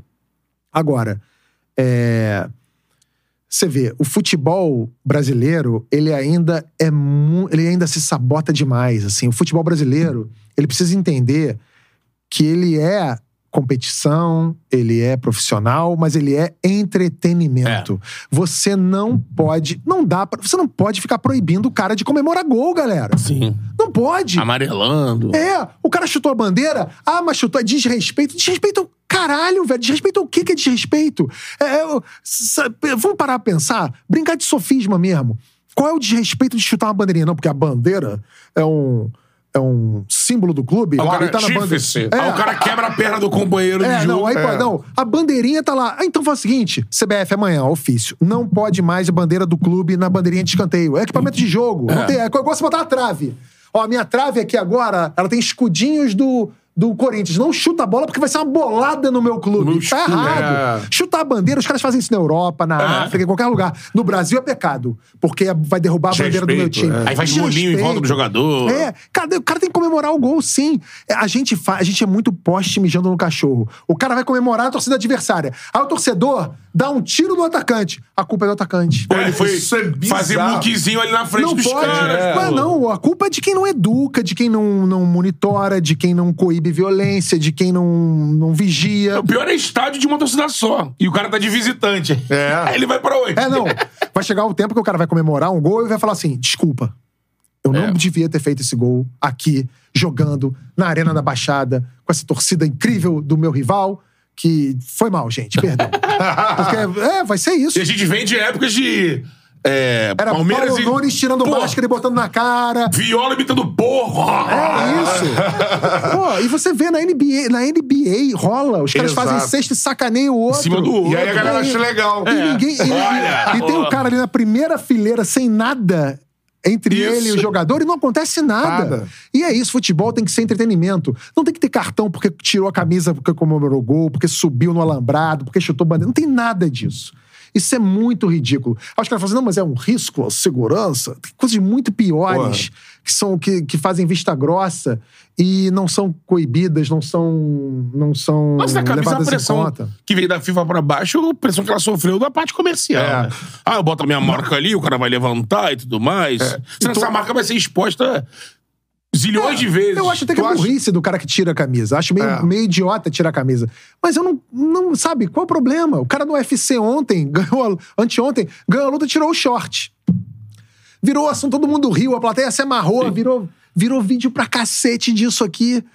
Tirar a camisa não é mais novidade no futebol. Mas Sim. o primeiro cara que tirou a camisa fez um negócio. Eu sou Flamengo, eu lembro até hoje do gol que o Tita fez no Flamengo, que botou a camisa aqui em cima. Hoje em dia é cartão. É. Até Cobriu o rosto. Cobriu o rosto. É não cartão? pode. Não pode. Meu Deus, ele cobriu o rosto. Lembra Que quando o Romário pecado. levantava a camisa com mensagens? É. No wall! Peace in the wall! Deus perdoa essas pessoas ruins. Adriano. Adriano, É. pô, vende mais do que água essa camisa aí. É. Vende então, mas assim, eu acho que não tem que. Assim, o futebol não se enxerga como entretenimento. E aí você vai ver jogo de futebol no Brasil. você- primeiro você vê jogo de futebol fora. Você vê jogo de futebol no Brasil, começa pela arbitragem. Nossa. É muito ruim. E você vê uns árbitros parando o jogo. É muito picado. é picando o jogo E o sem tempo critério, todo. né? Cara, o jogo fica chato. Não é entretenimento isso. Você tem que deixar rolar. E tem que ser enérgico quando tiver que ser. Tem que fazer acontecer. E um- não se enxerga ainda. E por isso que o futebol brasileiro ele tem um potencial muito, muito, muito em- embrionário ainda quando tá no mercado exterior. Você vai pro exterior, vai pra Portugal, que seja, que é, que é um país que fala a nossa língua e, e tem os adeptos portugueses que Sim. gostam de futebol brasileiro e que acompanham por causa do, do número de treinadores portugueses aqui, eles reclamam do jogo. Cara, o jogo é ruim. O jogo é quebrado, o jogo é. É muita Barrado, falta. picado. É muita gente fingindo. Você vê, futebol feminino. Eu eu não sou um cara. Eu não gosto de assistir muito jogo de futebol. Gosto até de ver a seleção brasileira. Porque vejo umas jogadoras com mais habilidade. Mas quando eu vejo uns times assim, umas seleções de outros países jogando futebol feminino, é. Eu não gosto, porque eu acho que ele- o jogo tá limitado tecnicamente e tudo. Mas o futebol feminino tem uma beleza, que é um negócio incrível, que assim, você não vê mulher fazendo cera, você não vê mulher fingindo Jogo flui, contusão, né? você não vê mulher partindo pra dentro de árbitro, não vê nada. É, e o futebol, a Liga Americana, é, é- é- ali é, é mais sinistro ainda, porque ela- ali são as melhores jogadoras do mundo naquele É isso. futebol. A Liga Inglesa também tá bombando a Premier League Pois feminina. é, a- a- mas a Liga Americana é que tem as Sim, melhores do mundo sim, é. ali. A Marta jogando no Orlando e tudo. Cara, você vê o, o- a a árbitra, o árbitro dá um cartão, é isso aí. Sim. Ninguém parte pra dentro do árbitro, ninguém finge. Ninguém finge. É, isso é verdade. Não, Não, faz cerinha. Só pra comprovar, teve Japão e Espanha ontem. né? O Japão jogou na defesa e goleou a Espanha por 4 a 0 marcando. Espanha com a posse de bola e tal. Três faltas. Três faltas. É. Três faltas. Você tem futebol, vontade. É, jogo exatamente. ali, jogo acontece. E, a- e aqui no Brasil parece que eles privilegiam o antifutebol. O que, que eu posso fazer pro jogo não acontecer? O que, que eu vou. Vamos parar? Vamos esperar? É o VAR que demora uma eternidade. A arbitragem é muito, muito, muito ruim. E assim, acho Tem que que. profissionalizar, né, Tabi? Tem, e falta também um comportamento profissional dos atletas, sabe? Também, Que também. os caras fazem aqui coisas que não fariam se estivessem jogando na Premier League. Sim, Você acha que o é. cara ia partir do árbitro da É. Premier League? É vermelho, Um vermelho na minuto hora. em bolinho em volta do É. bandeira por causa de lateral. Não, o cara Ah! logo, logo distribui dois cartões ali e um abraço. Tinha que ter uma tolerância zero também pra isso aqui, eu acho. Sim. É. A gente vai falar do Gold também, que tá fazendo um trabalho muito legal, tá É, surgindo. em cima disso, Pra galera ficar ligada. Fala, Betão. tem um. tá Aqui até no chat tá bombando sobre isso. que O pessoal queria saber da Bundesliga. Ah, é. Porque não sei se a Bundesliga, aonde já ela passa normalmente, não vai passar. Se vocês oportunidade de pegar esse, esse- essa competição. É, primeiro explica o canal novo, o Gold, pra, pra audiência aqui é, do Charla se ligar no que tá acontecendo. Manda aí. Então, a gente abriu, a gente fez, a gente, eu e o Tavis, eu e o Tavis, meu velho duplo, a gente, a gente botou esse canal de pé em um mês. Não existia nada. É, era. Vamos fazer, ah, vamos fazer um negócio? Vamos. Eu cheguei a falar com algumas pessoas e ficou meio assim, eu falei, não, vamos fazer a gente. Aí criamos, é o arroba canal GoldBR, é um canal de esporte. A gente já tem uns sócios, o, o André Barros, que foi meu sócio no, no Desimpedidos, né, do WB, é um dos meus sócios. O Marcos Mota, advogado, é um dos meus sócios. O Guilherme, que trabalhou a vida inteira com o Tavis também. O Guilherme Prado é meu sócio. E a gente criou o canal e, e a gente já... A gente pegou toda a tour, euro, a tour asiática dos times do Paris Saint-Germain, da Inter de Milão, do Manchester City. É, Por essa pré-temporada, da- né? isso. que- Pegamos a Copa Argentina, a Série C, e vem mais coisas por aí, que eu não posso falar porque a gente tá negociando, mas assim, vem coisa muito legal, vem campeonato que ninguém espera. É, eu- a, gente, a gente pegou também uns campeonatos muito obscuros, assim, de países que ninguém tem ideia que eu quero Pô. fazer um negócio, eu quero fazer um reality pra escolher um novo narrador e um novo comentarista. Mas eu vou botar o cara narrando o jogo a Vera ao vivo. Então eu vou trazer um cara que é muito ser narrador, vai mandar um vídeo pra gente, eu quero ser narrador e tal, a gente vai escolher umas pessoas. isso é legal, E hein? o cara vai narrar com um comentarista de verdade do lado dele. Ou o cara vai comentar Com com um um narrador. narrador, de verdade do lado dele. E é um jogo valendo, Valendo, vivo sendo transmitido. Transmitido. Então a gente pegou uns campeonatos pra usar de laboratório. é, E a gente vai criar uns campeonatos também. Campeonatos que não existem. A gente vai fazer algumas coisas muito interessantes aí. E agora, sobre a Bundesliga, Bundesliga. eu ainda não posso...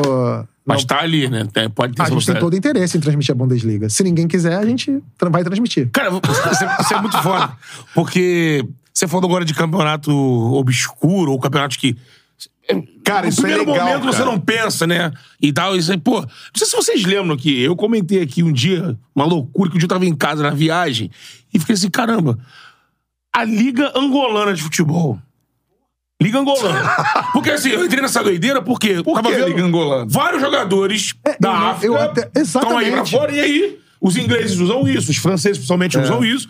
os portugueses também. Tem vários jogadores de Angola, africanos, que jogam na Liga Portuguesa. Aí eu falei assim, cara, lógico, vamos ver. Eu fui pesquisar. Fui lá, olhei a Liga. A Liga tem. o- é Giramundo o nome da Liga de futebol. E ela é transmitida em Portugal. Transmitida lá em Portugal. Aí eu comecei, eu mandei mensagem no Instagram dele, mas ninguém me respondeu. Eu mandei e-mail pra entender. De assim, assim, pô, vocês têm. Primeiro, a Liga Angolana tem departamento que negocia transmissão internacional. Direitos, é, eu, eu é. vi que passava em Portugal. Mas. E aí eu tinha até lido nessa pesquisa Cara, que isso tinha. aí é um universo Porque gigantesco. Você olha lá, Não, os e, você, e, jogadores. você, e você pode ter ali um valor, um talento, que Sim. antes de ir pro Chelsea, ele pode vir aqui É, é jogar no isso aí. Campeonato Brasileiro. Essa foi a minha doideira de ficar É, assim. total. Pô, um garoto africano. Mas numa temporada o cara brilha lá, arrebenta. Mas cala a boca, porque você vai atrapalhar meu negócio. Calma, deixa eu ver. calma. porque Começamos existe- a trabalhar agora, né? É, tô, tô aí, uma semana de canal. Calma. É, eu vou arrumar um investidor pra trazer pro Thiago esse campeonato. E a gente também não quer fazer só transmissão de jogo, né? A gente vai ter programa de entrevista, eu quero Ah, fazer um legal. programa de entrevista, eu quero fazer trazer um programa de debate, fazer esse reality show de, pra descobrir novos talentos. Essa Vai doideira aí, ser- X1, fute. fute Futebol de sete também tem crescido muito. Teve uma transmissão de futebol de sete. Lógico, tinha lá o Luva de Pedreiro, o Falcão. É. Mas eu vi que os meninos lá no Sul meteram, assim, tipo, 150 mil pessoas assistindo. Várzea, pô. Várzea. É, tem. Pô. E eu, é. queria, eu quero muito também fazer um reality show levando alguém pra treinar num clube mesmo. Assim, Ah, pegando alguém. Eu não estou. Tô, tô- eu tô amadurecendo essa ideia.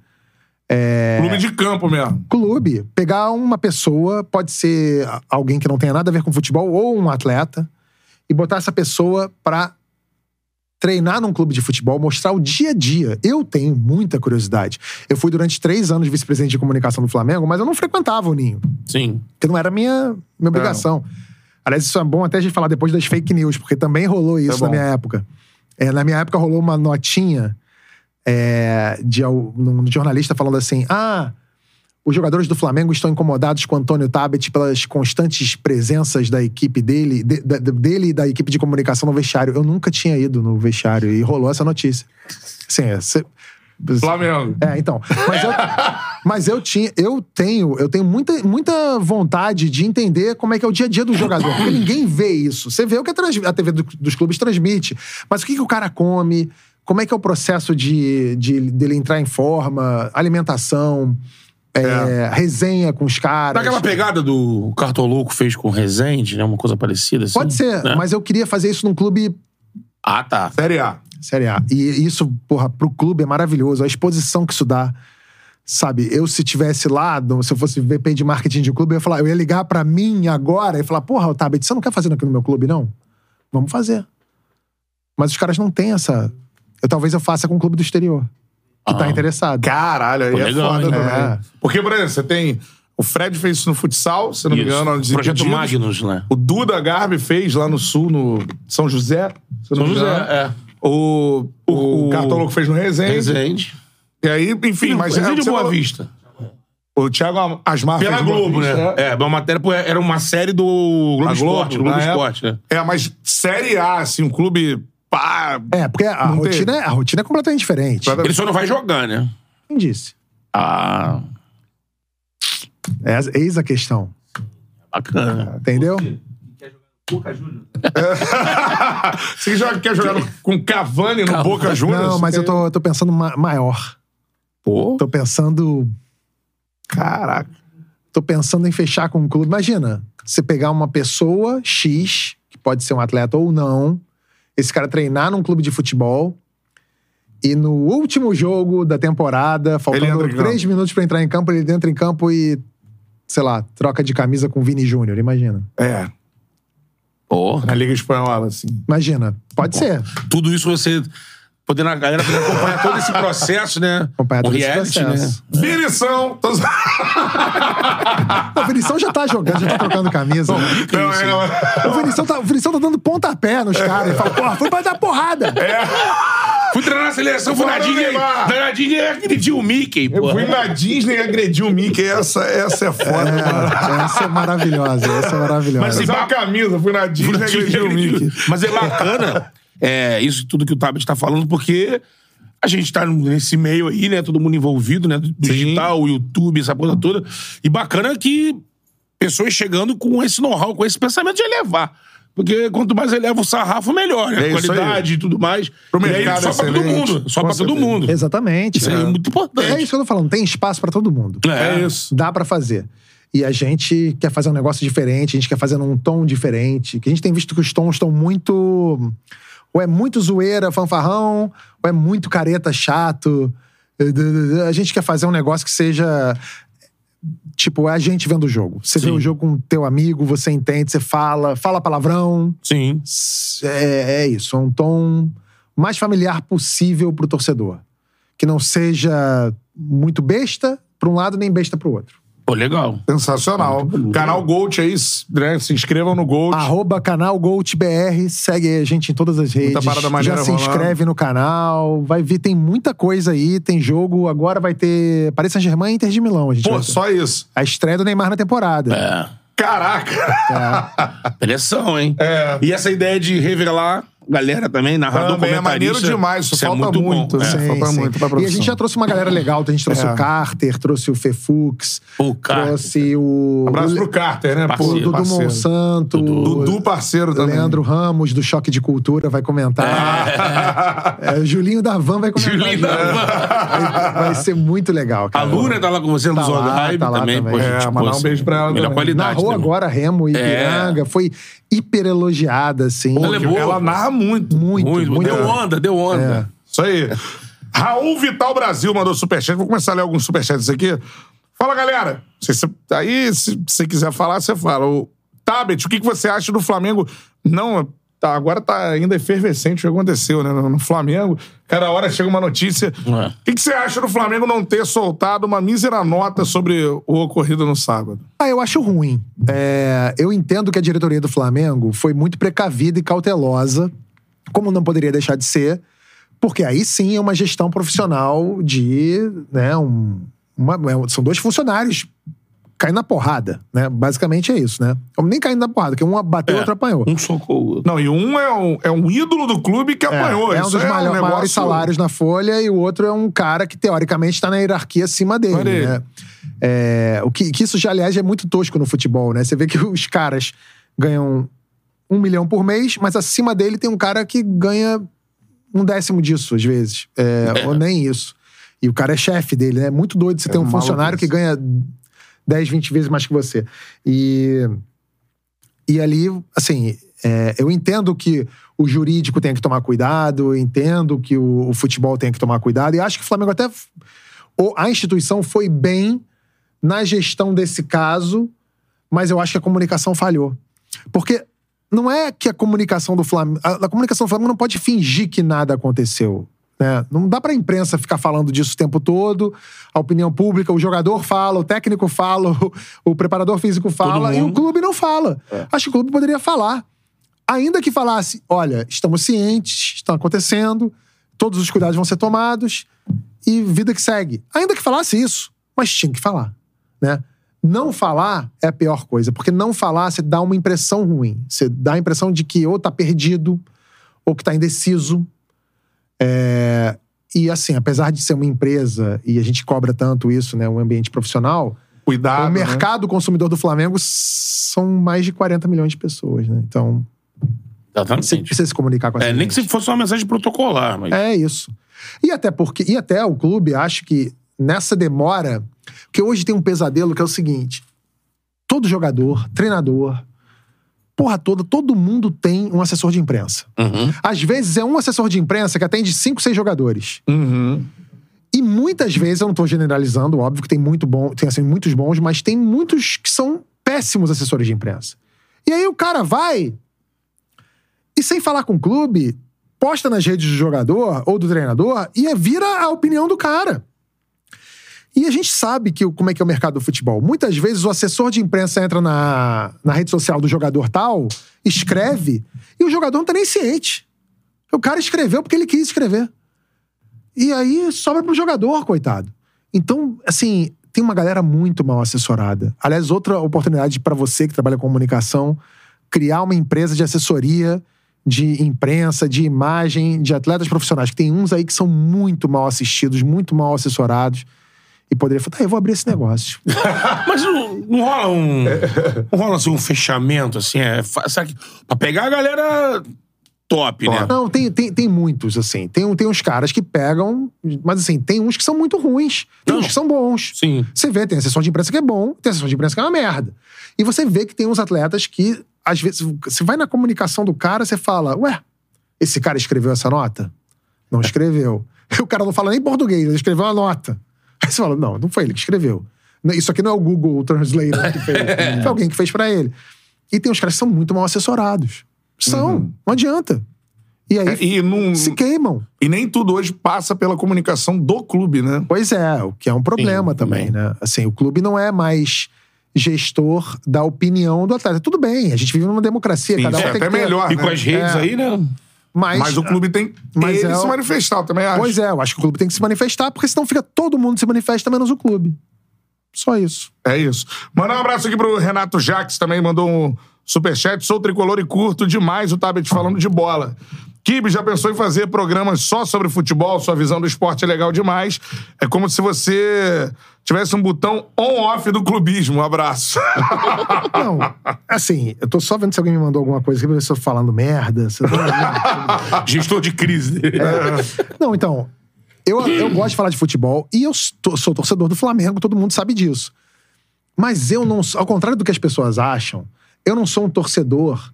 Do- porque muitos dos vice-presidentes que trabalharam comigo no Flamengo, e, e, assim, e gente muito boa, tá? Porque eu só topei ser vice-presidente de comunicação do Flamengo. Quando eu me reuni com esses caras, eu falei assim: olha, eu vou, mas se eu, se eu vir alguém mijando fora do pinico, se eu vir alguma merda, algum cambalacho, alguma coisinha, eu vou sair fora porque eu tenho coisa a perder. E nunca vi. Os caras sempre foram muito corretos, muito honestos comigo, assim. Sempre foram, assim, nota 10.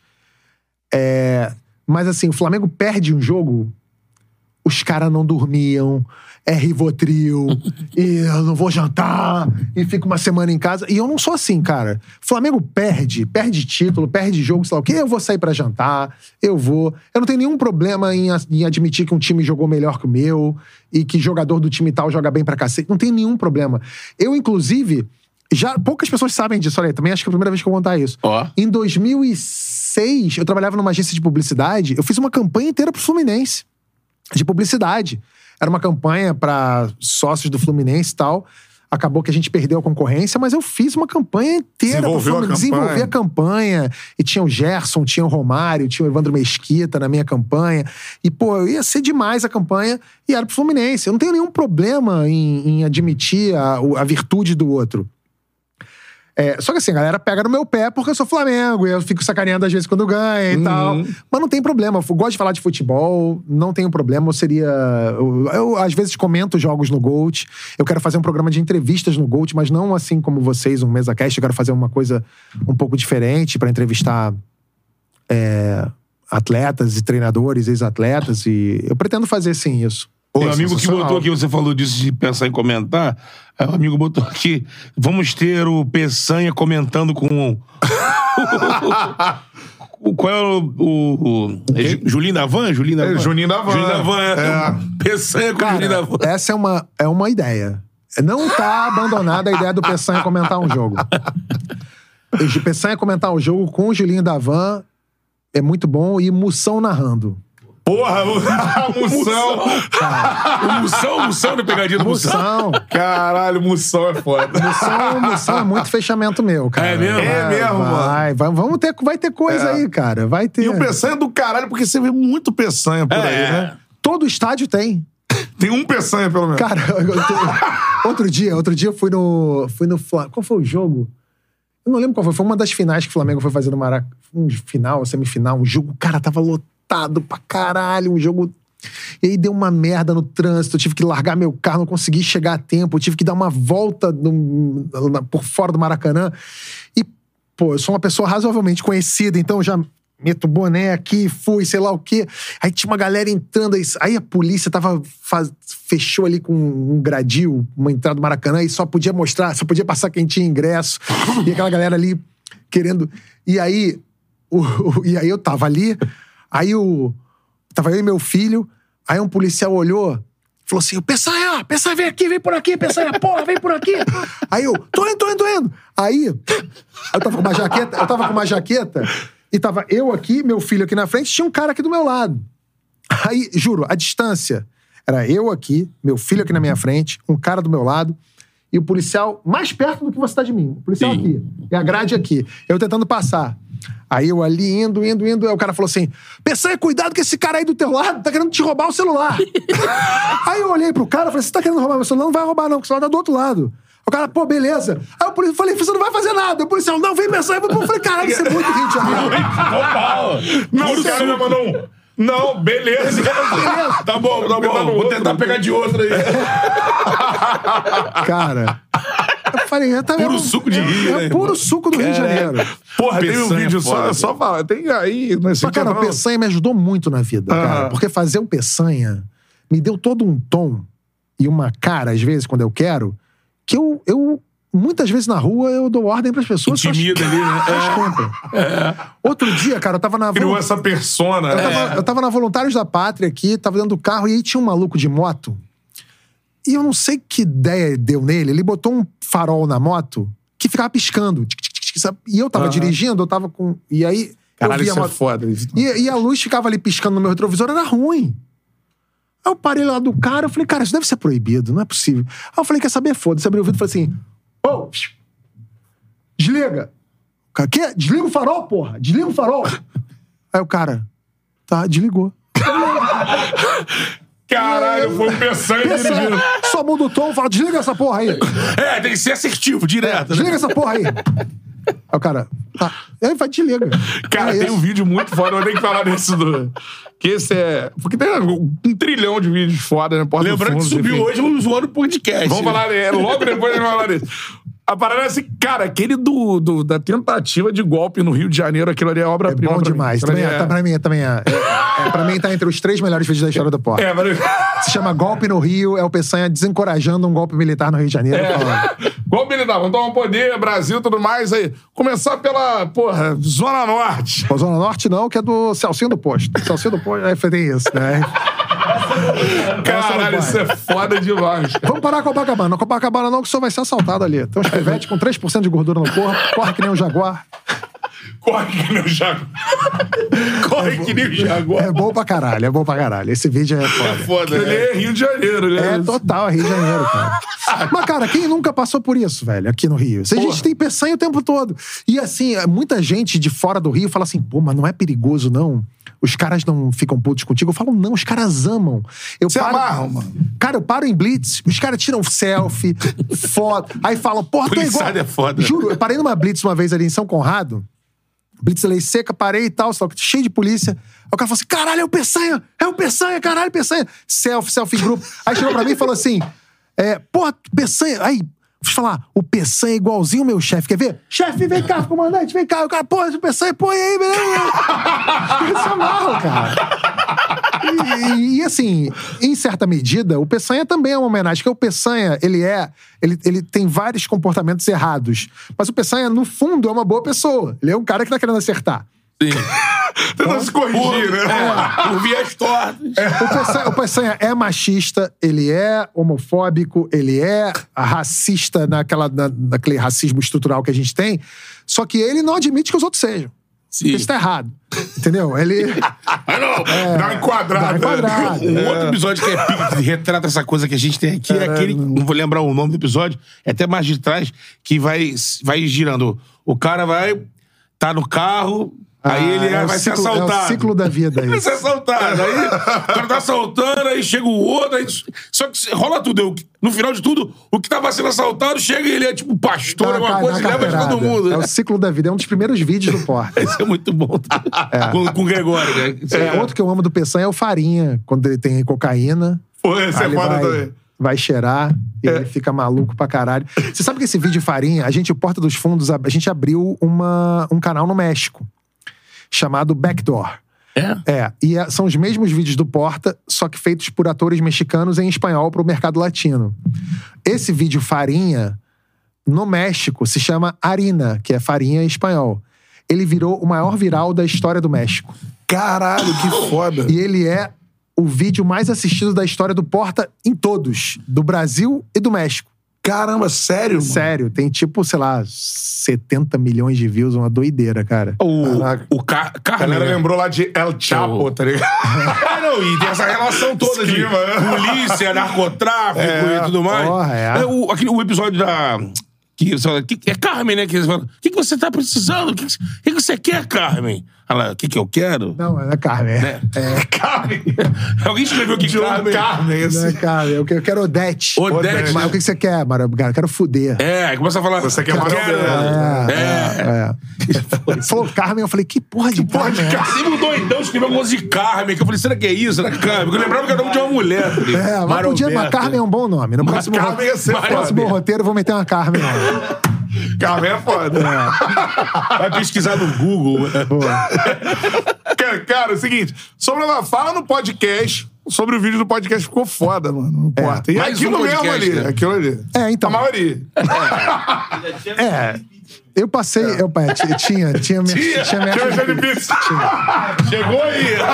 Tem pizza aí? Chegou, Mentira. chegou. Traz aí. Pizza aí. Porra. Pô, a galera do Pupu Pizza não? Qual é o nome da pizza? É Forneria. Forneria. É a maioria original. Ah, mas aí a pizza é boa! O pessoal da forneria original vai mandar pizza pra minha casa? Vai, ah, porra. porra. É. Quero só ver, ó. Vamos ver.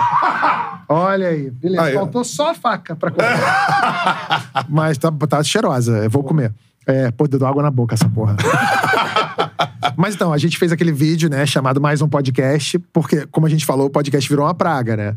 Muitos. E, e assim, existem podcasts e podcast. Podcast bom, tem podcast que não é tão E bom. de tudo que é jeito, né? Tudo que é jeito. né? É, E assim, polícia bomba pra cacete. Pois é, tem vários.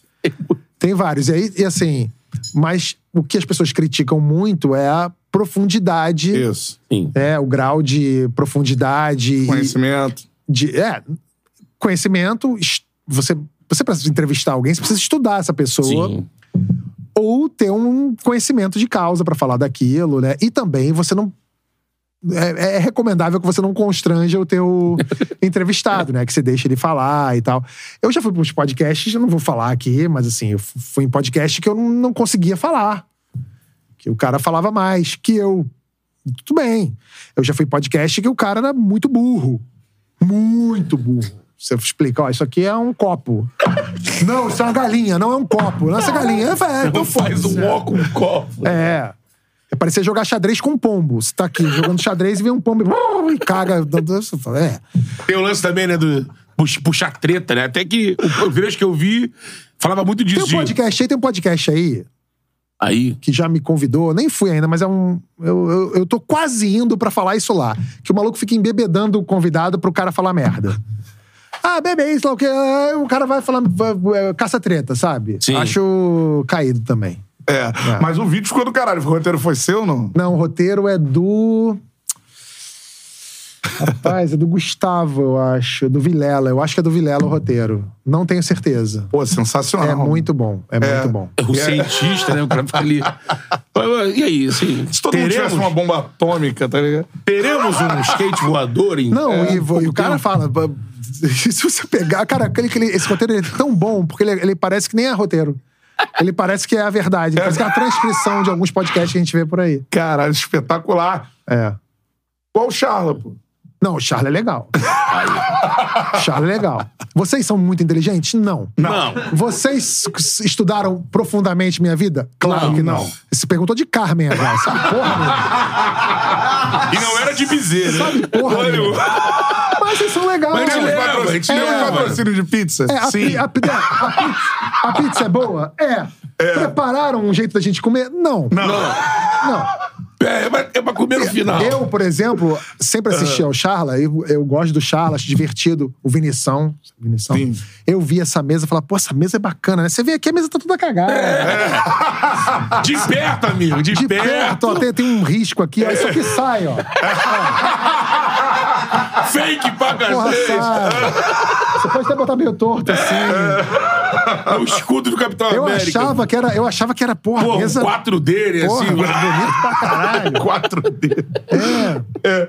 Seguinte, cara, ó, o Iago falando aqui já de um assunto lá de trás, concordando que o Davidson já comemora pedindo desculpas. KKK, É mas verdade, Davidson é fora. faz gol de Comemorações do Davidson. É que o Davidson, o Davidson tá sempre com cartão amarelo, né? Então ele tem melhor. Já fica aqui já. É. Enfrenta o Flamengo na próxima rodada do Brasileirão, né? Sim. Guilherme Azevedo, ó, uma boa ideia seria colocar torcedores numa sala e eles não poderiam emitir som durante um jogo do clube deles. Já, já existe essa ação aí Tá, lá vou fora e aqui, tá? mais. Pode Abração botar, pra vocês, sou fã. É, tem outras perguntas aqui, queria que você falasse, porque muita gente participando. É, e com muitos assuntos sobre Botafogo. Você sabe que isso talvez pudesse acontecer. Sim. Mas por que Botafogo? Porque ele é líder, é isso? Não, eu tô, tô perguntando sério. Não, mas primeiro por conta da, daquele. Eu acho que lá da Ah, do propaganda do Porta? Porta. Ah, cara, então. É que, assim. É. É. Vou, vou, vou E come- teve processo na época. Vou, não come- vou, vou- começar do início, porque pra, é assim, eu, eu espero que tenha muita torcida do Botafogo assistindo, Tem. Pra você entender. É, primeiro, eu nasci em Botafogo. Eu nasci no bairro de Botafogo, cresci em Botafogo, e eu sempre tive um carinho muito grande pelo Botafogo mesmo. Porque eu já contei essa história em outros podcasts, podcasts bons, né? Podcasts das pessoas que estudam minha vida, que falam disso. Eu, eu conto, tô brincando com você assim. eu conto que, assim, eu tive. Podcast da Carmen, né? É, o. da Carmen. Eu contei que eu tive. Assim, eu perdi meu pai muito cedo, perdi meu pai com 15 anos. é, e a pessoa que meio que virou minha mãe na vida, ela era a mulher que trabalhava lá em casa. E ela virou minha babá, ela virou minha mãe, a pessoa que eu tive como mãe até ela ir embora. E ela era botafoguense. Botafoguense ah, assim, raiz mesmo, assim, de frequentar General Severiano e tal. Então sempre tive o Botafogo como um. Aquela, sabe aquela brincadeira que as pessoas falam assim? Se você não fosse, se o Flamengo não existisse, pra qual time do Rio você ia torcer? Eu provavelmente responderia, quando era criança, Botafogo por causa dessa babá. E. E a gente falando, né? A gente já falou dessa raiva que as torcidas têm umas com as outras. E eu lembro que, que o Flamengo. é, obrigado, querido. É, tem um. Não, não, não. É, e assim, a gente, a gente tinha essa, essa coisa, né? O rival do Flamengo, o grande rival do Flamengo, quando eu era moleque, era o Fluminense, né? Era o Fla-Flu, aquela coisa. É, O Vasco era um time que não, não, não tinha ainda rolado aquela coisa da verticalização do insulto que o Eurico Miranda fazia, de transformar o Vasco no grande antagonista. Então, não, não, não- existia essa raiva, não tinha raiva. Então, assim, a gente. É, para os botafoguenses entenderem que a minha, minha relação pessoal com o Botafogo nunca foi é, a pior possível. E aí o que aconteceu? Aconteceram algumas coisas na minha trajetória com o Flamengo que fizeram isso, é, essa relação se desgastar. A primeira foi. Eu não lembro se foi se- se- a ordem, mas eu acho que foi isso. A primeira foi o vídeo do Porta. A gente fez um vídeo do Porta que era. Dos patrocínios, Dos né? patrocínios. Foi uma época em que o Botafogo é, tava com muito patrocínio na camisa. Muito, muito, muito. O Flamengo também já tava com alguns patrocínios, mas assim, se o Flamengo tinha quatro patrocinadores na camisa, o Botafogo tinha sete, sei lá, um negócio absurdo. E salvo engano, foi um jogo em que o Botafogo entrou no campo com o preço de liquidificador. Mudou no segundo tempo. E no segundo tempo mudava o produto. Sim. O cara, en- exatamente, É. o cara entrava com. Gente, o cara entrava com. né?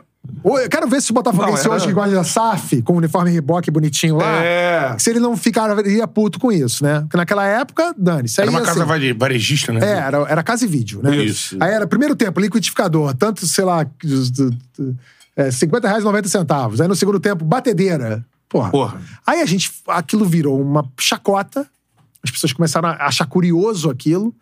A gente falou, pô, vamos fazer um vídeo falando disso. Só que o Porta dos Fundos, em 2015, a gente tinha dois anos e pouco de Porta dos Fundos. A gente nunca teve estúdio, a gente não tinha sócio, a Paramount não era sócia do Porta ainda. A gente fazer, para fazer vídeo, a gente tinha que ir pra rua. O cara do som era o cara que fazia maquiagem, era doideira. A gente era uma equipe muito pequena. E filmar futebol é muito difícil. E aí, naquela época, eu perguntei, é, entrei em contato com o Bruno Spindel, que na época era gerente de marketing do Flamengo. Olha só. E eu falei assim, pô, Bruno, a gente é um canal do YouTube e tal, sei lá o quê. A gente queria fazer um vídeo, a gente pode fazer esse vídeo na Gávea? Aí ele falou, pode. A gente fez o vídeo na Gávea, era um vídeo que tinha do- o jogo. A gente, a gente pediu pra fazer nas Laranjeiras, não rolou, ia ser Fluminense e Botafogo. Aí falaram, ah, foi o Flamengo que fez. Não, a gente fez o Flamengo, porque foi o Flamengo que deixou a gente fazer. A gente fez o Flamengo na Gávea. E aí os caras do Flamengo aproveitaram pra botar a camisa nova do Flamengo no vídeo, que tava trocando de camisa. E aí era um vídeo sacaneando o Botafogo por causa dos. E, e- e o roteiro fala disso, fala dos patrocínios e tal. E aí rolou o vídeo, o vídeo foi, fez um sucesso danado e tal. E aí começaram a falar: não, isso foi o Flamengo, porque foi uma época muito difícil que teve aquele Carlos Eduardo Pereira. presidente do Botafogo. Esse, Sabe. esse cara fez. Ele faz. Ele, ele sei lá, parecia pra mim, é, nessa época do Botafogo, que era uma coisa muito. Era muito bélico, era muito cáustico, tudo. Eu não lembro se era exatamente essa época. Eu posso estar falando uma Não, bobagem. era, era assim. Mas acho que veio por aí. Era e aí assim. era uma coisa de, de briga, de. é, Tudo era briga, era processo, e era. E, e aí assim, essa, essa rivalidade ficou muito assim. E aí eles processaram o Porta. Processaram Porta, aí perderam uma vez, perderam duas vezes. Eles perderam acho que quatro vezes, até perderam o STF. E, pô, perdeu. Fazer o quê? Aí a gente zoava isso mais ainda, né? Sim. A gente começou a. Pô, imagina, se tá lá fazendo um vídeo, se é um canal de humor e tem alguém tentando te censurar, te processar, aí você fala, o quê? Agora que eu vou sacanear. E as- alguns torcedores do Botafogo falavam disso na época, assim. Você via nas redes sociais, no, nos sites que falavam de notícia, falavam lá, ah, Botafogo perde pela quarta vez consecutiva para o Porta dos Fundos. Aí a torcida do Flamengo ia lá e pá! E aí os botafoguenses mesmo, tinha uns botafoguenses que odeiam o Porta, odiavam a gente até hoje, mas tem outros que são mais conscientes que falavam assim, galera, pra quê Assinando brigar? recibo, não, pra que recibo. passar esse recibo? É. E os caras passavam. Você vê que é o único clube que tentou, foi até as últimas consequências, perdeu a ação, perdeu dinheiro, porque teve que pagar advogado, e perdeu. E é isso aí. E o time do Porta tem representantes de todos os times, É né? óbvio, lá no É. Porto tem todo mundo. Tem Tricolor, Botafoguense, É. tem CSA, tem tudo, cara. É. Teve o Luiz Felipe Cabral perguntou de um tweet seu em relação àquela.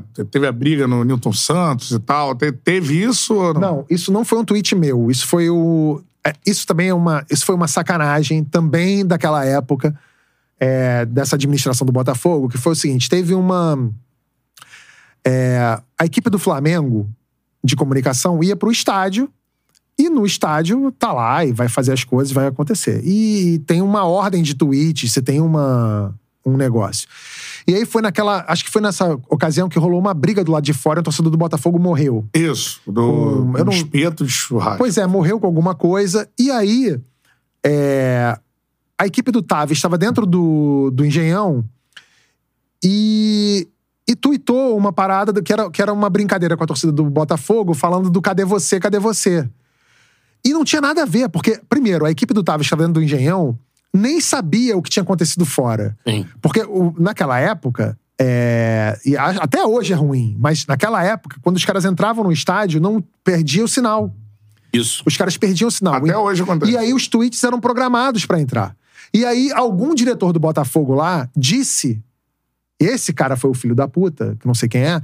Ele disse que esse tweet tinha sido pra sacanear a morte de um torcedor. Pô, ridículo, né? E quem acredita nisso realmente é um débil mental. Não dá nem pra discutir com um cara desse, que acha que alguém fez um tweet pra sacanear a morte É de um morte. torcedor. Só que o tweet já estava programado, era um tweet que falava da presença da torcida. Aí ele falava, cadê você, cadê você, pra sacanear o torcedor que morreu. É ridículo.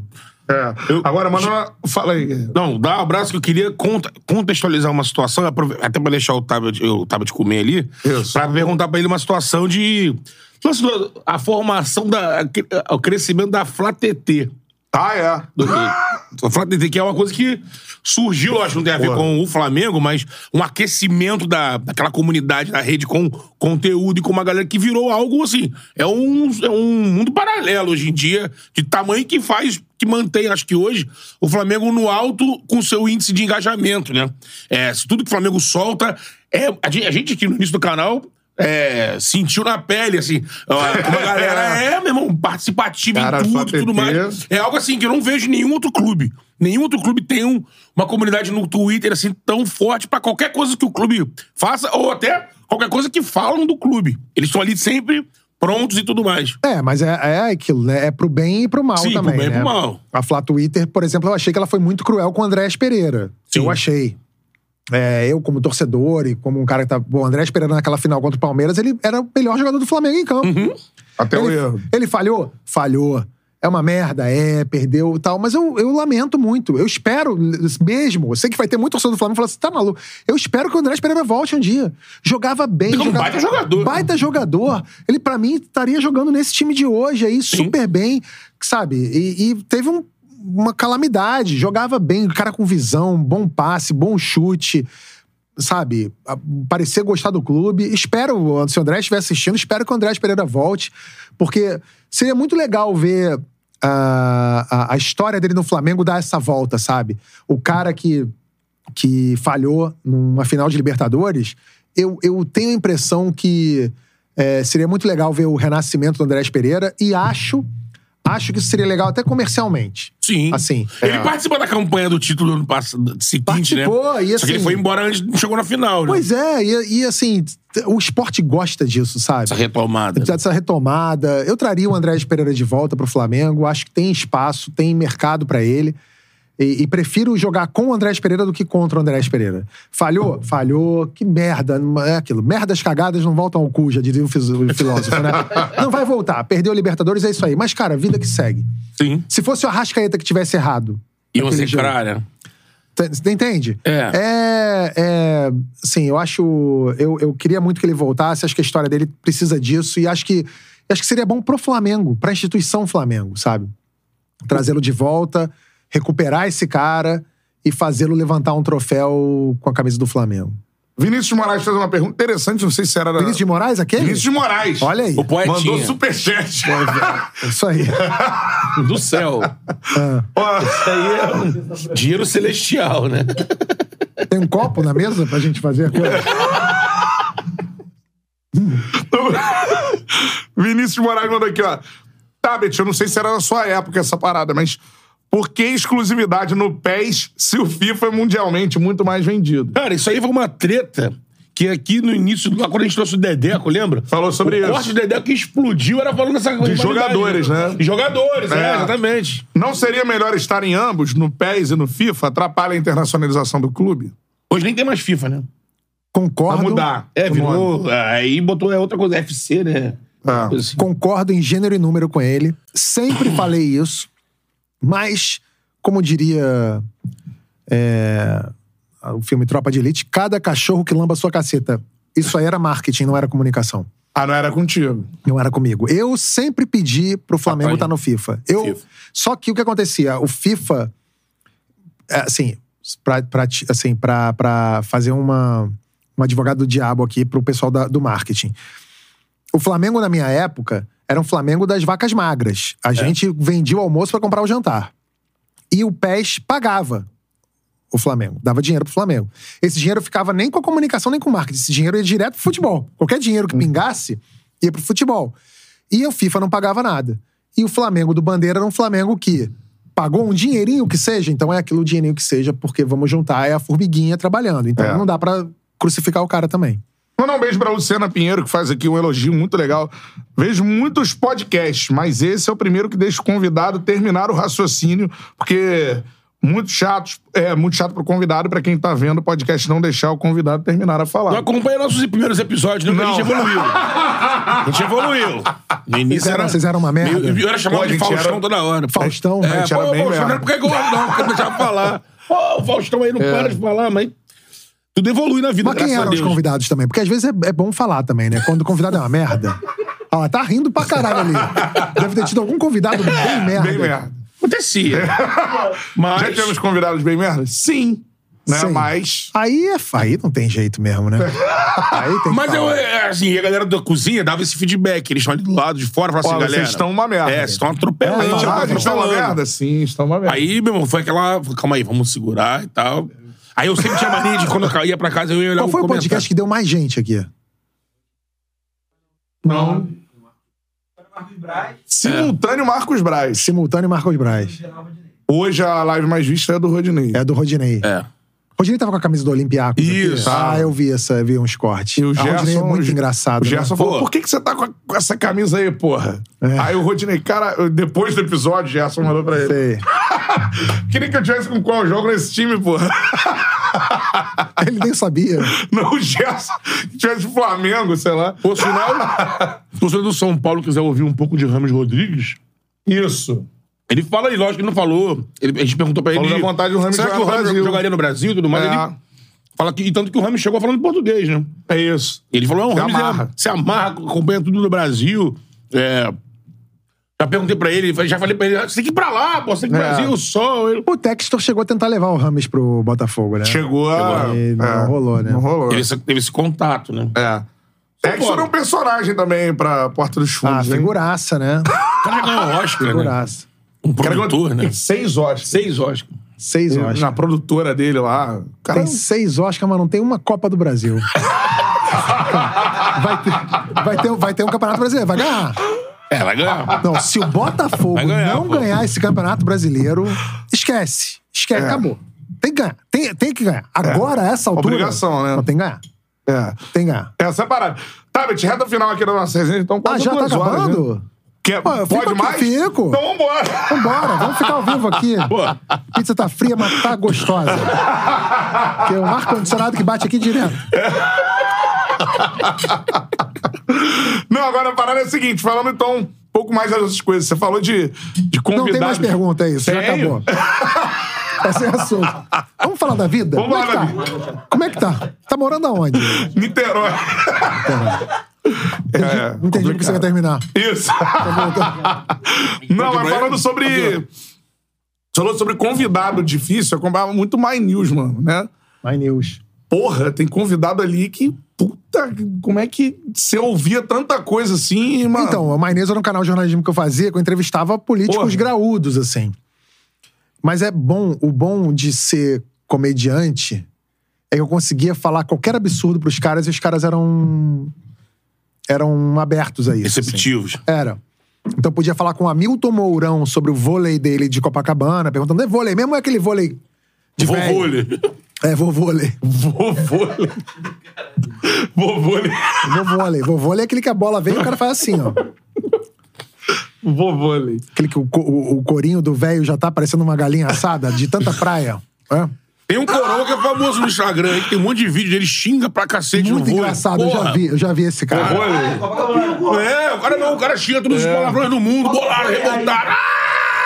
Ah! Joga peteca também. Peteca rola também. Agora, tem... conta uma resenha de um entrevistado assim que você lembra que, cara, isso foi difícil pra caralho. Cara, então, eu não vou dizer quem é, mas eu tre- entrevistei um candidato à presidência. Um candidato à presidência. E aí, em algum momento, eu perguntei pra ele sobre homofobia. Que tinha rolado um caso de homofobia naquela semana. Eu perguntei esse candidato à presidência sobre homofobia. E tinha sido homofobia contra um profissional que tinha que tinha aparecido publicamente ficando com, com um companheiro dele e tal. E aí esse esse candidato no ar ele falou assim: Olha, lamento muito e tal, mas infelizmente acho que foi bem punido esse profissional, porque há lugares e lugares onde fazer essas coisas, né? Porque tal, então sei lá o quê. Ele meio que saindo fora, mas não condenando a homofobia do caso. E aí, sei lá o quê. Lá, aí falou. Aí quando cortou a câmera, ele virou e falou assim: nada a ver, né? Deixa o cara ser, ser gay em paz, pô. Mas eu tenho que falar que não, porque tem crente que vota, então. Eu falei, meu Deus do Cara, céu. é sério, cara. Juro. E aí eu falei assim, nossa. Aí eu pensei assim, já sei em quem não votar, né? Porque se o cara fala uma coisa na câmera, desliga na minha frente, eu não conheço ele, ele já tava entregando tudo, eu falei, nossa. Caralho, então o cara falava assim, não é, é- é meio que ao contrário às vezes, né? Porque às vezes o cara vai falar em público ele fala uma parada que ele não acredita. Ah, mas o Ali que é o mais contrário. Tem, mas o que mais tem na política é isso. O cara que fala, eu acho um absurdo Porque a família brasileira precisa. O cara sai de lá e vai pra um puteiro. É, isso aí é e, normal. e, e cheira com sei lá quem. E, fala- e, e paga de cristã. Tá Moralista, cheio. né? Hipocrisia é o que Sim. mais tem por aí. Caralho, mano, esse aí. Em off eu vou saber. Porque essa época eu via muito, mano. A galera em Teve casa, um- cara, né? Um Teve desespero, um- mano. Até um amigo aqui no chat lembrou disso, porque isso foi falado aqui no Charla. É, que essa história eu soube aqui. Você perguntou de convidado. Quando. Primeiro, eu não vou lembrar agora a pessoa que veio e pediu a letra pra gente. Acho que foi a galera do. A galera do Araújo, Lopes, foram eles, exatamente. Galera do. Rock bola, Rock Bola, depois vieram aqui. bola agora. Veio o Araújo e o Lopes, representando o Pop. Bola. E aí foi três horas de live, assim. Numa hora dessa, eles estavam lembrando de causos. Aí eles lembraram, aí ele falou assim: cara, vou falar um negócio que eu nunca falei. Porra, o. Lembra quando o Escobar fazia com a gente? O, o Rock também fazia. É, o Sport TV apresentava, acho que comentava tá na, tá na área e tudo mais. Aí ele falou, lembra uma vez que teve um negócio que o. que o Flamengo tava naquelas crises malucas, aí chegou num desembarque, vagabundo deu porrada e tudo mais. E a gente, durante a semana, a gente ficou aqui, ó, tinha algum. é, Um dos, um dos o que falava de Flamengo, eu não lembro agora o nome, porque não era o Tavares, era, da o época, né? Meirelles. Meirelles. É. Puxou aquela onda de, pô, não, isso aí, porrada é um real, Flamengo tá uma merda, porrada é um real. Aí, quando o Escobar tava lá no programa, aconteceu a merda, porrada rolou e tudo mais, aí botaram um jogador no ar. E aí o jogador entrou e falou assim: não, isso que absurdo, como é que foi esse desembarque? Aí Eu ele- vou te contar essa história. E aí ele, ele se despediu, sabe o que isso aí? Isso aí? O Escobar contou pra gente esses dias aí que. Eu vou te contar, eu vou te contar, eu vou, eu vou te contar, eu vou te contar essa história. Foi o seguinte, eu trabalhava, eu trabalhei, fui estagiário do da Rádio Globo Esportes no Rio de Janeiro. É mesmo? Foi meu primeiro, meu primeiro trabalho. Eu também É? fui. Fui estagiário do José Carlos Araújo, Sim. do Elcio, Caraca, só. Venâncio. Gilson Ricardo, um abraço. Deni Menezes. Quem? Garotinho. Garotinho, bom demais, pô. Garotinho era muito amigo do meu pai. É, foi meu primeiro estágio lá. Caramba. E eu consegui esse estágio é, passando um trote pra Rádio Globo. Eu, eu fazia comunicação na UFRJ, na Praia Vermelha.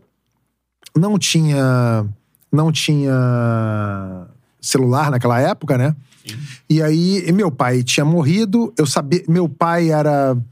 é, era amigo do José Carlos Araújo quando era vivo, mas meu pai já tinha morrido havia três, quatro anos. Eu não tinha mais contato com o José Carlos Araújo. Aí eu peguei um orelhão, liguei é, do orelhão pra Rádio Globo, fingindo que era diretor de uma empresa, até conseguir falar com alguém da Rádio Globo. E esse alguém da Rádio Globo me botou pra falar com o José Carlos Araújo, que era diretor de esporte da rádio. E aí eu pedi um estágio pro José Carlos Araújo, e aí o José Carlos Araújo não disse que era filho do meu pai, porque eu não queria dizer. E aí o Zé Carlos Araújo virou pra mim e falou assim: Olha, gostei da tua iniciativa. Você vem pra cá, pra Rádio Globo amanhã, eu vou falar com você. Aí eu fui lá, falei com o Zé Carlos Araújo. Aí ele falou assim: Você vai começar aqui, mas você vai começar estagiando de graça. Eu falei: Tá bom. Comecei estagiando de graça. Depois que eu fui dizer pra ele que eu era filho do meu pai. E fiquei na Rádio Globo, então, assim, eu conhecia um pouco. Comecei, conhecia um pouco futebol naquele tempo que eu fiquei na Rádio Globo. Aí depois eu fui fazer um estágio no Multishow e depois no GNT. Multishow e GNT ficavam no mesmo prédio de Sport TV. Então eu sabia mais ou menos como é que as coisas funcionavam, né? Eu sabia como é que Pra onde eu tinha que ligar, como é que funcionava pra entrar no ar. Eu eu fiquei muito tempo trabalhando lá, É o Rio então Comprido, né? no Rio Comprido, na rua Itapiru. Eu sabia como funcionava. Muito bem. Um dia eu tava ouvindo um programa na rádio, que era esse, o. Era o Rock Bola. Rock Bola, né? Rock Bola. Eu sempre confundo Rock Bola com Rock Gold da MTV. É, é. E tava rolando esse Rock Bola. E A aí, cidade, né? e aí o Flamengo tinha levado uma goleada do Atlético Mineiro no Mineirão. E aí eu tava ouvindo a rádio. E na rádio, os caras falando assim, não, porque era, era um clima meio de zoeira. Sim. Mas tinha um cara. Teve alguém da rádio, eu não lembro quem foi, eu não vou lembrar agora todo mundo, mas tinha uma- algumas pessoas da rádio naquela época falaram assim: Ah, esse jogador do Flamengo tem que correr. É, tem que, tem que pegar no aeroporto pra correr. Meio que incentivando que a torcida fosse dar porrada nos caras, porque ali os caras iam correr. E eu falei, porra, escroto, né? Nada a ver fazer isso, mas ficaram fazendo essa piadinha e meio que dando uma corda pra. É, não correram no campo, mas vai correr no aeroporto. E sei lá o quê. Aí tá. Achei. Achei feio, achei nada a ver. E aí o time chegou no aeroporto. E aí foi quando a torcida do Flamengo foi lá e bateram no Júlio César, bateram no pai do Pai Zinho. do Zinho, seu o Crisão, Zinho, né? o Zinho, o pai do Zinho apanhou. Apanhou, os jogadores apanharam, apanhou o Douglas Silva, que era meio campo Sim. apanhou.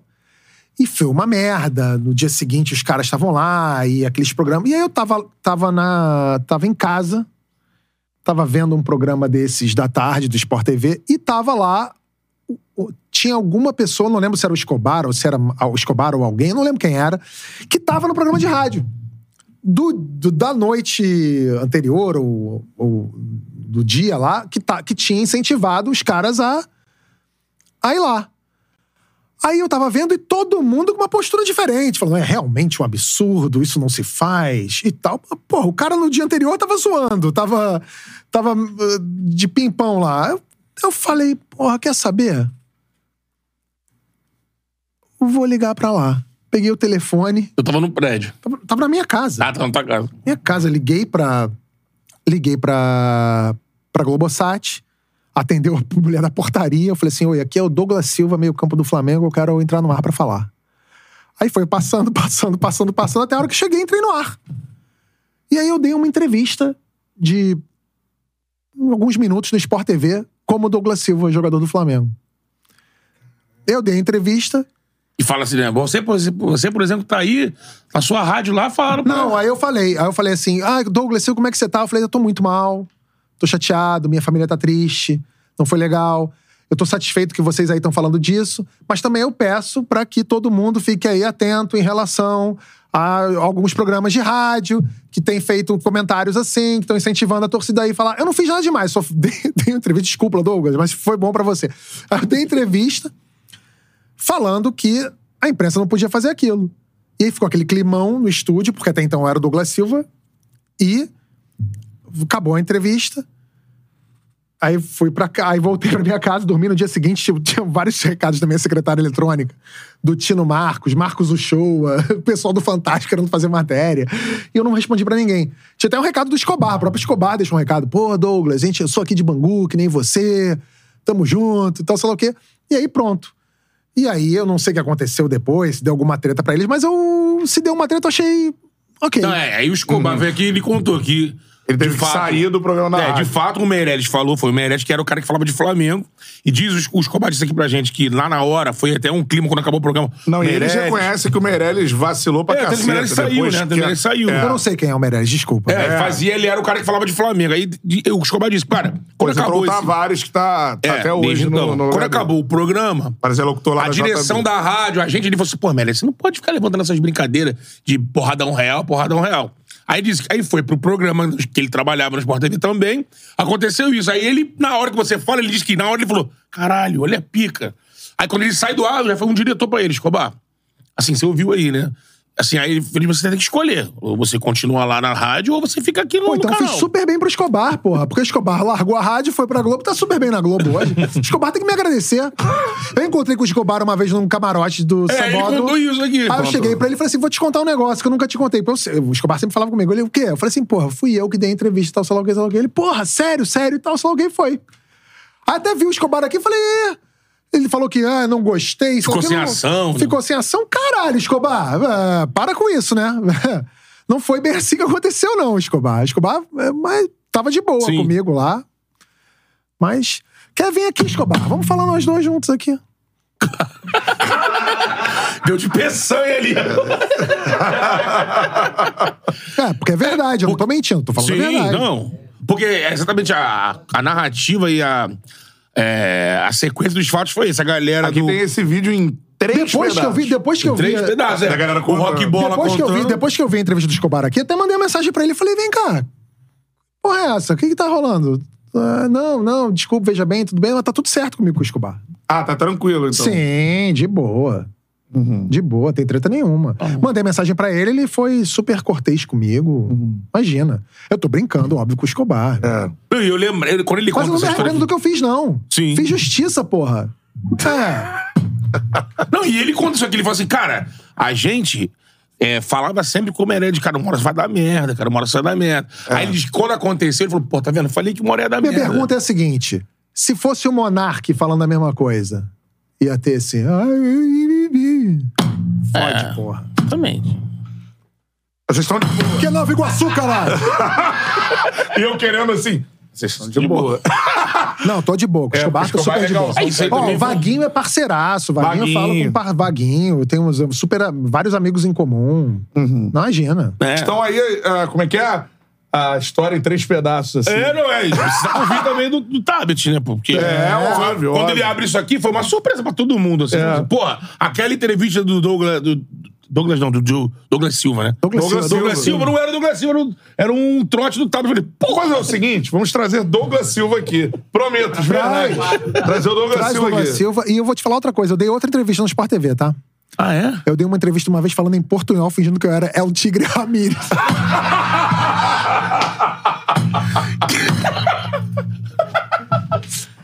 É o Zucker. Eu falei, eu falei, cara, deu certo, deu certo uma vez, deu certo duas. Eu falei, ah, chega, cansei. Eu- mas eu dei, dei entrevista. Aí também tu que ligou, foi atrás? Ramírez. é, dei e falava portunhol. Sim, falava portunhol. Sim, Tigre Ramírez. Eu fingi que eu era o Tigre Ramírez. Ah, e acho que as duas vezes foi com o Luiz Carlos Júnior. Desculpa, Luiz Carlos Júnior.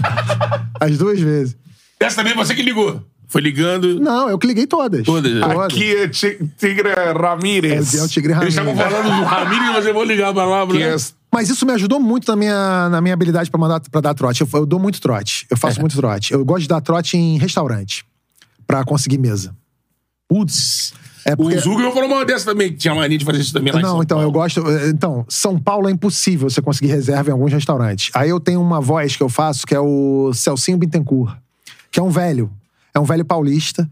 E aí eu ligo pro restaurante. Sentar, E eu né? trato mal as pessoas. E as pessoas são super corteses comigo porque tem, tem receio. Então eu faço esse velho que ele liga e fala assim. É, ô, quem tá falando? Aí a pessoa atende e fala assim, é Júlia. Eu falo, Juliana, tudo bem? Quem tá falando aqui é Celso Bittencourt. Todos os restaurantes, fui muitas vezes aí. Sou amigo do Alckmin, do Luciano Huck, que eu que levei pra comer aí. Tô querendo uma mesa pra 16 pessoas, querida. Aí ela fala, "Meu, não, mas não tem. Tem sim, 16 pessoas chegando 9 e meia. Não, senhor, mas não tem. Tá, o Rogério tá aí não tá? Não tem nenhum Rogério. Não, fala pro Rogério que eu tô indo com 16 pessoas. Eu chego, tem a mesa pra 16 pessoas. E eu consigo. Vou no restaurante mais caro de São Paulo. Como é que é o nome vou- dele? Celso Bittencourt. Celcinho Bittencourt. Eu falo, invento história, converso com as pessoas. O velho rico de São Paulo. O velho rico de São Paulo. E que vai, vai atropelando, você vai atropelando, você vai conseguindo o que você quer. Caralho. Você vai, faço. Caralho, olha isso, meu. Que habilidade, hein? Isso aí. Que é- habilidade. Se fosse Celcinho Bittencourt, eu tinha contratado aquele, aquele alemão, filha da puta. Ia pra dentro dele, né?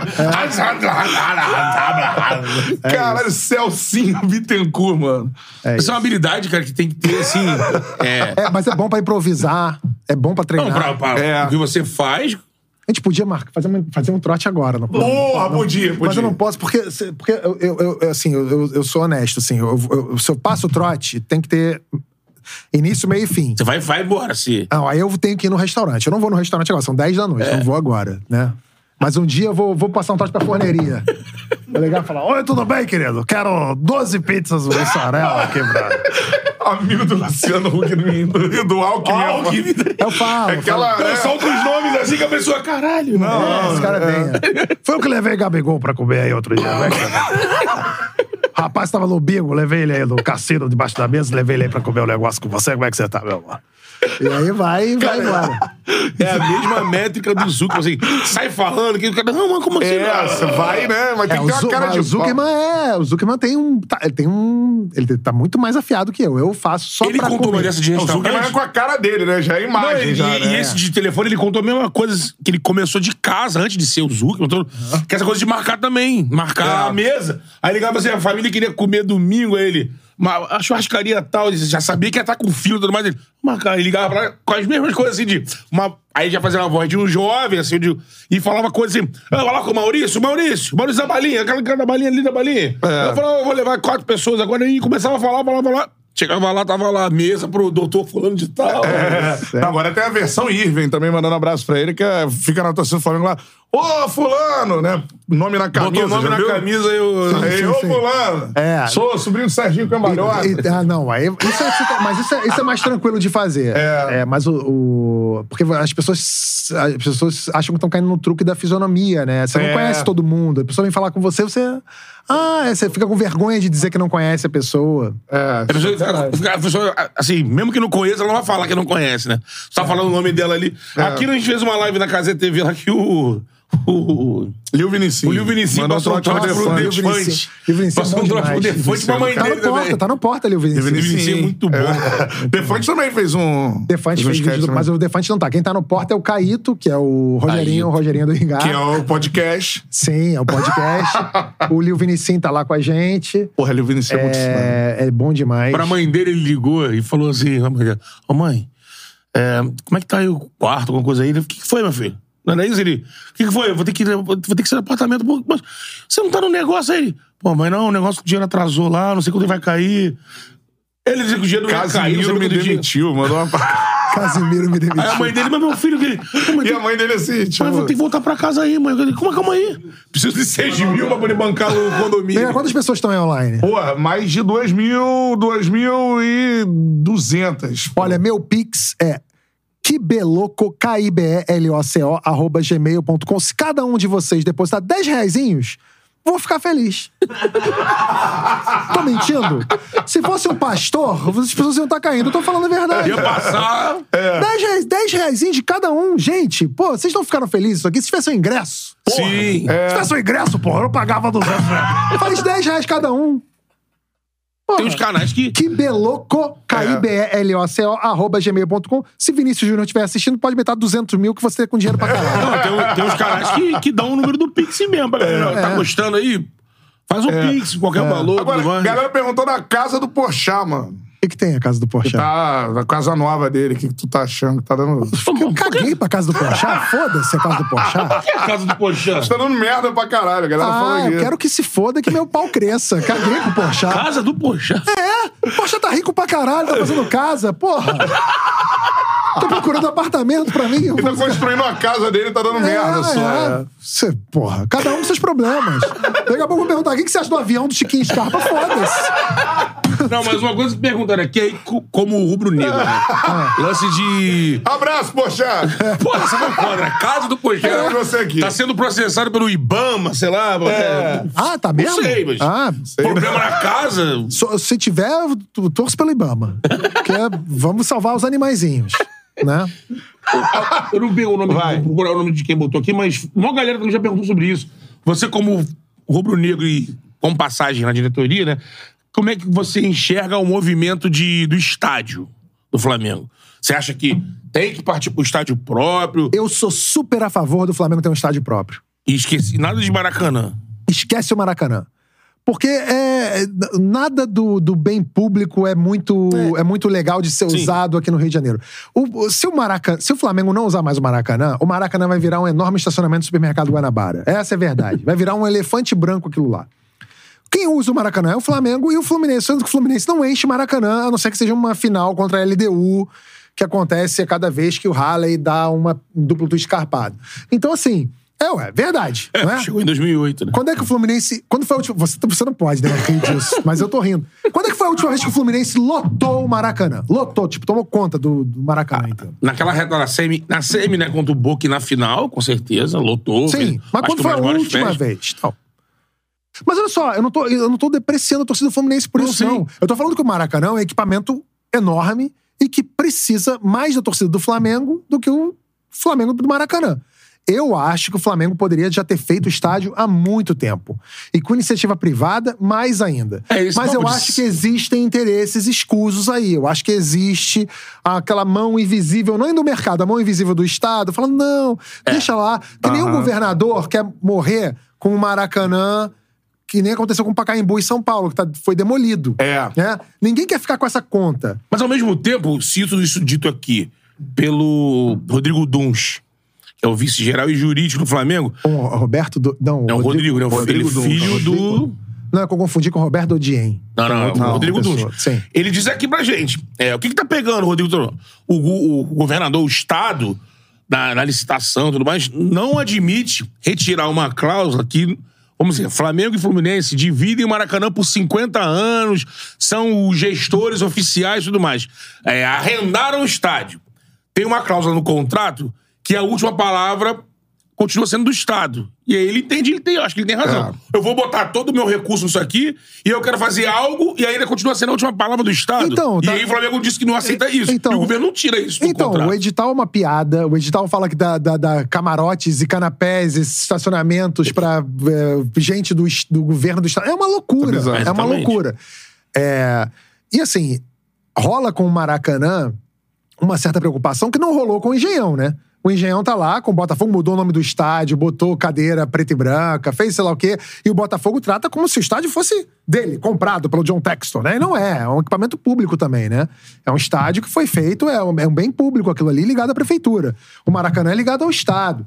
Então, só que com o Flamengo rola uma má vontade, Flamengo e o Fluminense rola uma má vontade. Eu, se fosse o Flamengo, já teria virado as costas pro Maracanã há muito tempo. Aí falo, não, mas o Maracanã é do Flamengo. Não, Maracanã, o Flamengo já teve grandes momentos no Maracanã. E já É. teve grandes derrotas no Maracanã também. Sim. Teve gol de barriga, teve cabanhas, teve tudo, teve muita coisa no Maracanã. Então, nenhum problema. Maracanã é um estádio que a gente gosta de ir, a gente gosta de ganhar lá, maravilhoso. Mas o Flamengo já deveria ter seu estádio próprio pra fazer o que bem quisesse ali e, e equipar do jeito que quisesse, jogar do jeito que quisesse, quando quisesse, onde quisesse. Eu acho que o Flamengo tinha que ter. Eu investiria pesado nisso e acho que o Flamengo, pela torcida que tem, teria capacidade de levantar isso com a iniciativa privada e fazendo pressão no poder público.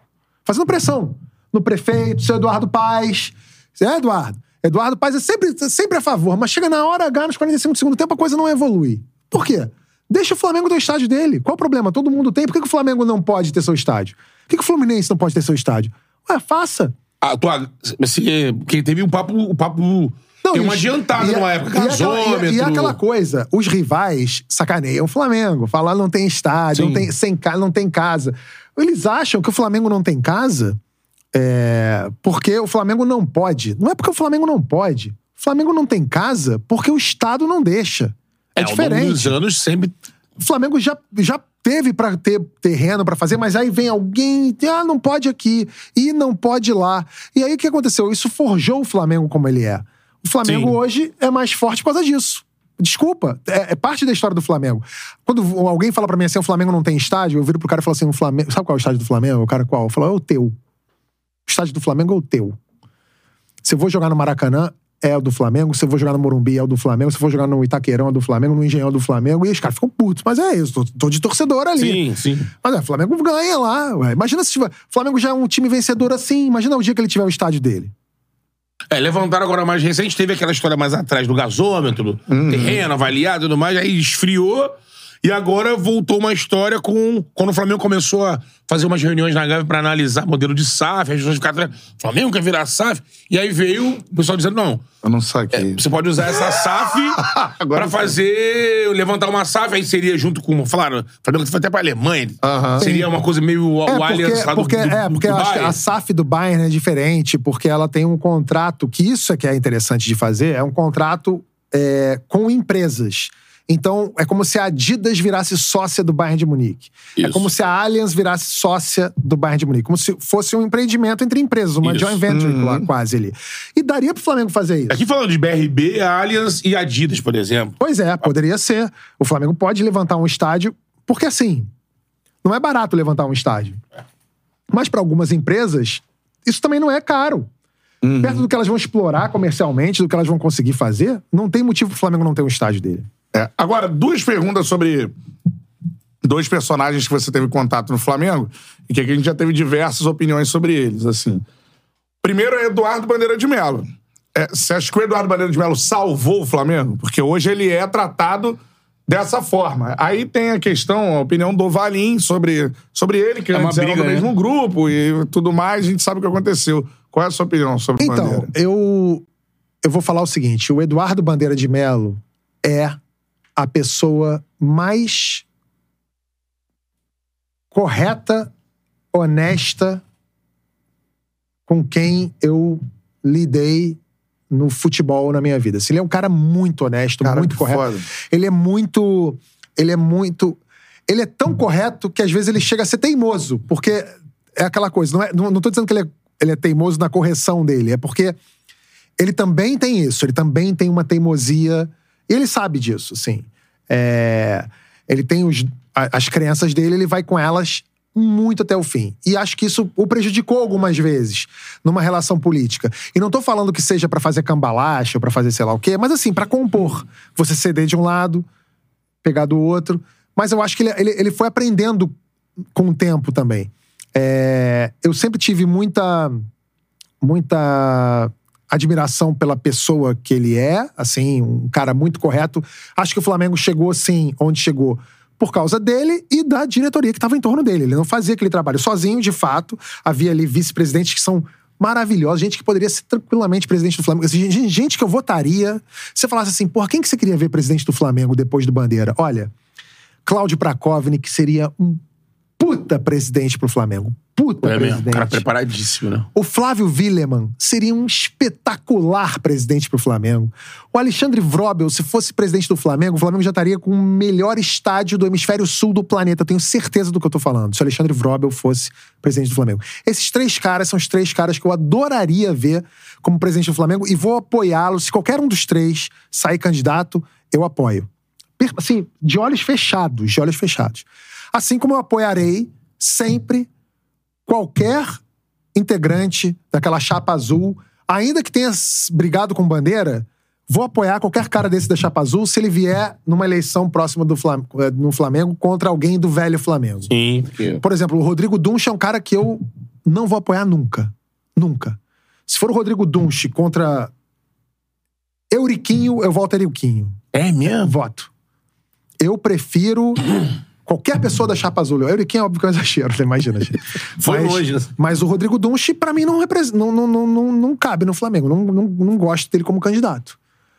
É, Agora, Cláudio Prakovnik, Flávio Willeman, Alexandre Vrobel, O povo. Povo. Povo é demais também. Povo é incrível. É incrível. Póvoa é. Póvoa respira esporte. Também hiper correto. eu não tenho, eu não é tenho uma vírgula pra falar de ninguém daquela diretoria. De ninguém. Ninguém eu posso falar nada. Um cara que eu gosto muito é o Toches. O Tostes eu não conheci. Toches. Teve no Bandeira e está É. no Landinho. Então, mas o Tostes, no período que eu estava no Flamengo, eu não Ele não trabalhei o lá. Tinha ido pros Estados Unidos. né? Mas também só ouço falar muito bem dele. É um cara que eu teria minha. Minha. O que você acha do BAP? Eu ia perguntar, a segunda pessoa é essa. Então, eu também não Parece que é o nome que deve surgir como situação, né? Então, eu não conheço o BAP como as pessoas que trabalharam com ele conhecem. De novo, quando eu, tava, quando eu cheguei com o Bandeira, o BAP não fazia parte É. da diretoria. O BAP, no máximo, falava, falava uma ou outra coisa no Twitter, na época de oposição, falando mal. E, e, falou uma ou outra abobrinha, mas assim, ele como um, um, um cara daquela chapa azul inicial, me parecia ser um cara bem intencionado. Pelo que as pessoas me falam, ele é um cara muito enérgico, às vezes egocêntrico, mas assim, se, se a- se a eleição fosse entre BAP e Dunche, sou BAP desde criancinha. Mas entre BAP, Dunche e esses caras que Esses estavam. três que você citou. Esses três, eu iria com esses três até o fim. São assim. O Flamengo chegaria em outro patamar. Pô, sensacional. Se falar isso Além desse que a gente já tá. É, e Sim. o BAP que, é, num primeiro momento, você teve ali no, é, na comunicação, mas eu lembro no, no início ali do, do marketing do Flamengo, né? A retomada ali do Bandeira, Tava o morto, BAP. né? E, e o BAP é o responsável ele, é, pelo retorno, né? Pelo menos era ele a grande figura do marketing do Flamengo. Tem É, Adidas, assim, tem A patrocínio. Adidas já estava alinhada com a De novo, Patrícia. de novo. Mas a Peugeot foi um eu tenho, eu tenho, eu tenho muitas, eu tenho muitas críticas em relação à direção atual do Flamengo, sobretudo pelo posicionamento político nos últimos anos, governo Sim. Bolsonaro, pandemia. Eu achei tudo muito, muito, muito ruim. Mas se a gente tirar essa, esse aspecto é, político e alguns posicionamentos que o Flamengo tomou, você fala assim, ah, porra, o Landim. Landim é um, é um executivo de prestígio, de renome. Sucesso, eu né? entendo, tem uma trajetória ali. Não tô julgando, tô dizendo que tem uma trajetória ali. O BAP também tem uma vida de executivo. E eu sei que essas pessoas, pra vencer o Bandeira, ou a- a- o pessoal do Bandeira, do qual eu também estava lá fazendo parte, eles tiveram que se unir a uma parte do Flamengo. Da velha política. Da velha política, que eu não gosto. Então tem gente da velha política do Flamengo hoje na diretoria que eu acho que é Eu acho péssimo. Eu acho que tem que expurgar. E acho mais. O Flamengo é. Isso não é serve só pro Flamengo só, não. Serve pra Flamengo, Vasco, Fluminense, Botafogo, São Paulo, Palmeiras, Corinthians, Inter, Grêmio, Cruzeiro, Atlético Mineiro, Atlético Paranaense, Santa Cruz, Náutico, Esporte, qualquer clube, Remo, Paysandu, qualquer um. O clube precisa fugir do clube, do clube físico. O Flamengo não pode ser a Gávea. O Flamengo não pode compor com o fulano da sauna, o fulano da quadra de tênis, o bonitinho da bocha, o cara do campo de society.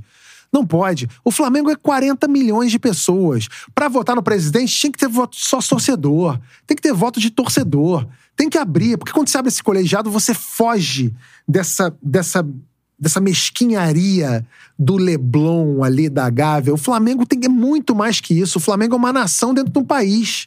Assim como é o Atlético Mineiro, o Vasco, o Bota. Não dá pra ter mais eleição indireta, eleição de sócio, sei lá o quê. Mil Só- pessoas decidindo, né? só quem tem interesse nisso é quem tá lá brincando. Ah, eu tô com meu brinquedinho, não quero que tirem o brinquedinho de mim. Tem que tirar o brinquedinho de você sim, cara, porque o brinquedinho não é só seu.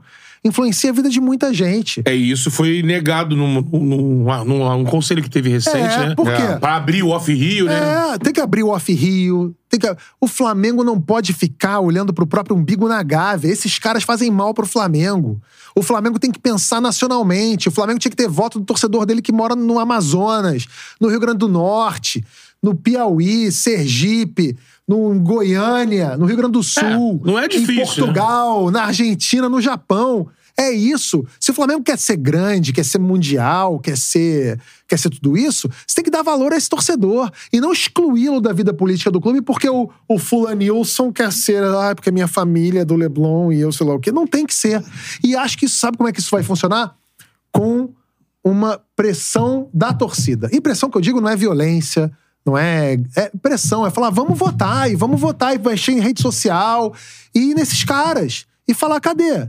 Quando é que você vai me dar o valor que eu tenho como torcedor do Flamengo? Ah, o sócio proprietário paga mais? Paga, mas ele paga pra usar o clube, É. vai mergulhar na piscina e ir na sauna. Você faz algo de acordo com a modalidade, é, né? mas e ele... hoje o Flamengo tem um projeto de embaixadas tão já consolidado que isso ajudaria. Pois é. Cada sede de embaixada poderia ser uma sede do, que o TSE lá, é. botava a urna e Pois concentraria é, os é votos. isso, né? põe os votos, faz voto remoto. Dá pra você fazer isso de tantas maneiras hoje. Ah, não, não tem capacidade. Claro que tem capacidade. Vamos democratizar o Flamengo. É isso aí, é uma coisa do que você falou do Flamengo, você é um cara do Flamengo, mas isso serve pra geral. É, tem qual o Fluminense abriu, né, pra sócio torcedor o voto. Sim. E era fechadão. É, tem uma situação de internacional também, né? É, Tem outros foi- clubes do Brasil. primeiro acho que também isso atrás. reclamam no Corinthians também. O Corinthians é muito fechado também. É, é. Pois o voto é ali dentro Isso aí. também. É, a maioria dos E é uma clubes e o Corinthians é funciona gigante assim. também, né? É, o Vasco, lembra da urna 7, Sim. sei lá o quê, e O São conselheiro. Paulo, se não me engano, até pouco tempo, o São Paulo não tinha nem é voto pro foda, né? torcedor. É. O voto que a gente escolheu o presidente era o conselho. Cara, É. o, Va- o Vasco é uma das maiores torcidas do Brasil. Tem meia dúzia de gato pingado que vota. Não, e a Loucura. decisão era no. Como é que se chama? No Conselho de Benemérito. É. Era isso. Pra referendar o voto. Você levava dois candidatos, o Conselho de Benemérito votava. Parece uma coisa de maçonaria, né? Quem vota, o, só- o conselho. É, parece uma coisa meio. 18 Senhor, Senhor dos Anéis, os 18... 18 anciões. Porra, É doideira isso, né, cara? Muito doido, cara. É, isso o futebol tem que.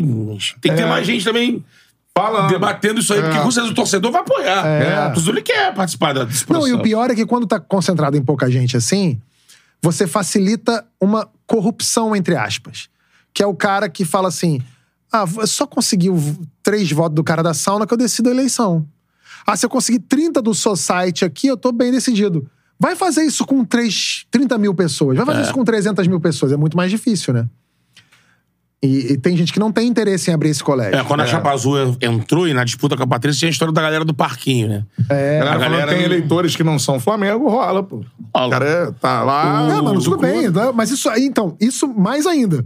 É, Se o cara não é Flamengo, se você abre o colégio, esse cara vira menos ainda. menos. É, porque isso acontece é. muito. Cara, ele é sócio do proprietário do Flamengo porque ele mora no Leblon e os filhos dele brincam na piscina e tudo mais, e ele é tricolor. É, dane-se, O. É. finado calçada do Vasco tinha título do Flamengo. É. Por exemplo, é. E ele falava, né? Estou indo lá para escolher a pior escolha. O Eurico na pior também não escolha. tem? O Eurico não era sócio do o Flamengo. Urigo, é, rolou esse papo uma época. Eu, Eu não acho que o sei se Eurico era sócio do confirmado. Flamengo. Não tenho certeza, não lembro É. direito, mas acho que o Eurico Chegou a rolar isso O. Calçado. Eu, eu lembro bem que ele.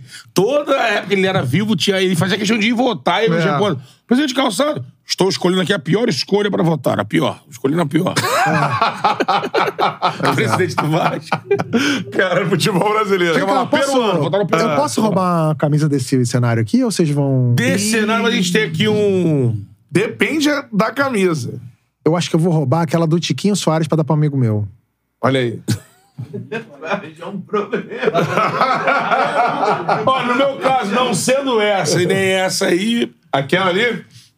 Aquela ali. que é, o, é o autógrafo de quem? Do Tiquinho próprio, Soares. né? Do próprio, é do homem. Ali, ó. Aí, é tua? É tua essa camisa? É tua? É do canal, mas ele é botafoguense ali, né? Aqui. Cara, sabe o que vai ser engraçado? É que eu vou pegar essa camisa. E aí, e o Botafogo vai perder pro Cruzeiro. E os botafoguenses vão dizer que perdeu porque eu peguei essa camisa. É óbvio. E eu vou cobrar um resgate, filha da puta, pro John Textor. Falar, John Textor, 10, 10 milhões na minha conta. Pra eu O devolver. resgate do soldado Tiquinho. né? Caralho. Manda um Vamos Oscar. fazer isso, vamos fazer isso. Eu devolvo a camisa pra você depois. Mas só quero tirar ela daqui hoje. Pega lá pra mim, pega aí. Eu vou levar ela hoje. Se perder pro Cruzeiro, meu irmão, Caraca. vai ser desespero. Paulinho aluga um carro e vamos atrás da camisa. Até ontem, até ontem não tinha esse cenário aqui atrás de mim, né? Ele não ia ver a camisa do Tiquinho. Olha aqui, pronto. A mão de pântano pegou na camisa do Tiquinho. Tá aqui. A mão, É antigo, né? É. É a essa. mão de pântano. Peguei aqui. Peguei. Caraca. Imagina. Tiquinho tá voando, 13 gols. Meu, meu cartola tá cheio de jogador do Cruzeiro. É. Meti, meti Arthur Gomes, meti Matheus Vital. Botei, tô, tô, tô confiante. O Vital, você foi. Tá mal. Por que você apostou no Vital? Porque eu Tá acho. embaixo? Tava embaixo aí? Eu acho que não, eu acho que vai. Acho que o Cruzeiro vai, vai aprontar. Acho que o Cruzeiro vai aprontar. É? Ai, tá rindo pra caralho. Tá com medo aí. Você é botafoguense, Cantarelli? Eu não tenho time, não. Ah, É o narrador das massas. Você é desses, você é desses que fala que não diz o time. Por Não, enquanto. eu, conhe- eu conheço gente assim. Tipo, Por o Gui Lage, que tá com a gente lá no Gold, também não diz o Mandar time um abraço, dele. Guilherme Lage, fera. Fera, Ela da Rádio Transamérica. Transamérica, é, é. excelente narrador. Também. Fera demais. Eu- mas eu sei o time dele. Ele me falou, mas ele falou, eu, eu não. Aí ele diz que é Juventus da Moca. Isso. É, é. É uma boa. É o São Cristóvão. São porra. Cristóvão, É, porra. subiu Luciano- agora, São Linda Cristóvão. camisa. Luciano do Vale falava que, É. era, pô, que era Ponte Preta. Então, São Cristóvão subiu agora, pô. A segunda ou pra terceira? A terceira. Subiu pra terceira, né? Vai ter o direito de jogar futebol. Isso aí tem cinco divisões no Campeonato Carioca, né? Caramba. É. Quase ali Loucura. inglês, tem oito. Loucura. É. Seguinte, acontece cada coisa nessas divisões do Rio de Janeiro, meu Deus do céu. Teve um inscrito aqui Ah. que perguntou, pô, Otávio, O Cantarelli tá doido pra terminar o programa. A Não, gente- não, quero perguntar não tá uma deixando. A gente você não tá já, já pensou em abrir uma casa de bet por causa do teu nome? O cara Não, perguntou. porque ele apareceu na Eu fiz, eu propaganda. fiz comercial do, É. do Esporte da Sorte e aí tinha o Tabet. Verdade. E tinha É. Bet Faria, tinha o Be, Bet, Bet Jamaica. Bebeto e o Beto Jamaica. Mas deixa isso pra lá, porque aqui é KTO. Deixa pra lá, deixa pra lá. Aqui é outro, Aqui é professor? KTO. A KTO é. É. Ô, KTO, se vocês quiserem patrocinar o canal Gold, É, viu? a gente tem, tem, tem jogo, hein? Knows the Olha odds. aí. Ah, eu tô. Isso é KTO. É. Então, vamos. Se o KTO quiser patrocinar o canal Gold, a Tá gente sem, tá. tá sem bet aí, lá? A gente, tá, a gente quer negociar com exclusividade pra uma. A gente tá negociando. Hum. Alô, KTO, hein? Aí a, fa- aí Aí. a fatia É. robusta, né? Agora, a gente não tem esse corte aqui. Você já falou, enfim, já vi várias entrevistas, podcast, mas você falou sobre a. a- é que você não, não concorda com o direcionamento político ali da diretoria do Flamengo. E a galera pediu pra falar também do, do atentado lá no Porto, que já aconteceu há muito tempo. Aham. Assisto muitas coisas é, de todo mundo, assim, pô, eu acho o Gregório, por exemplo, um cara muito corajoso, né, mano? Greg News ali. E, mano, se aprofunda, um, porra, uma puta equipe que tem ali, né, em termos de jornalismo e tudo mais. Então, assim, mano, é, passou um pouco esse período, né? Mas na época foi foda pra vocês, assim. E como, como é que foi esse atentado? O cara chegou, ah, jogou uma bomba por cima Então- do muro? Como é que foi isso? Então, a gente fez um Uma especial. A gente fez o especial de Natal. É. É. E, e aí o, é, os, os caras ficaram revoltados porque havia no especial de Natal a sugestão que o personagem do Gregório fosse gay. Apesar de ele não falar isso no episódio em nenhum momento. É, E aí os caras jogaram jogaram três coquetéis de Molotov no Porta dos Fundos na véspera de Natal, no dia 24. Você tava lá? Não. A gente tava de férias. Porque tava todo mundo. Tava férias coletivas, só tinha um segurança lá dentro. Que quase morreu. Quase morreu, cara. Quase morreu. Se, tipo, se, o, se um dos coquetéis de Molotov tivesse mais um palmo, teria pego nele e aí ele teria morrido. É, aí ele conseguiu apagar o incêndio. E foram, segundo a polícia, cinco terroristas. Só um foi preso. É, fugiu pra Rússia, foi preso na Rússia, ficou um tempo preso na Rússia, voltou pra cá, ficou um tempo preso aqui. E agora ele saiu da prisão. É, e a justiça caracterizou como tentativa de incêndio, mas eu, não, mas eu acho que a polícia ainda tá, ou deveria estar, atrás dos outros. Ainda rola a investigação. Ah. Por que, que só um que foi achado, assim? Ah, Através dele, não. acho que o Peçanha não queria achar. Tava com preguiça. Ou não Deixa sabia. quieto, né? É, não sei.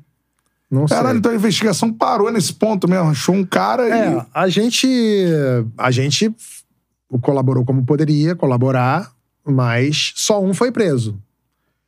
É, há outros quatro que não foram. Nem identificados. Aí eu já não sei. Porque eu, eu realmente não sei. Uhum. Mas talvez a polícia tenha chegado em alguém, não, não quis ir adiante, não sei. E nessa época, assim, você. é, vocês temiam coisas é, a vocês, assim? Porque eu acho que agora passou um pouco, mas naquela época tava. Cara, não, olha só, eu, eu- A polícia, desde o início, falava pra gente o seguinte: cara, são cinco idiotas. Eles responderam isso, assim. São cinco idiotas. Os caras que. Porque lembra que o cara fez um vídeo vestido de.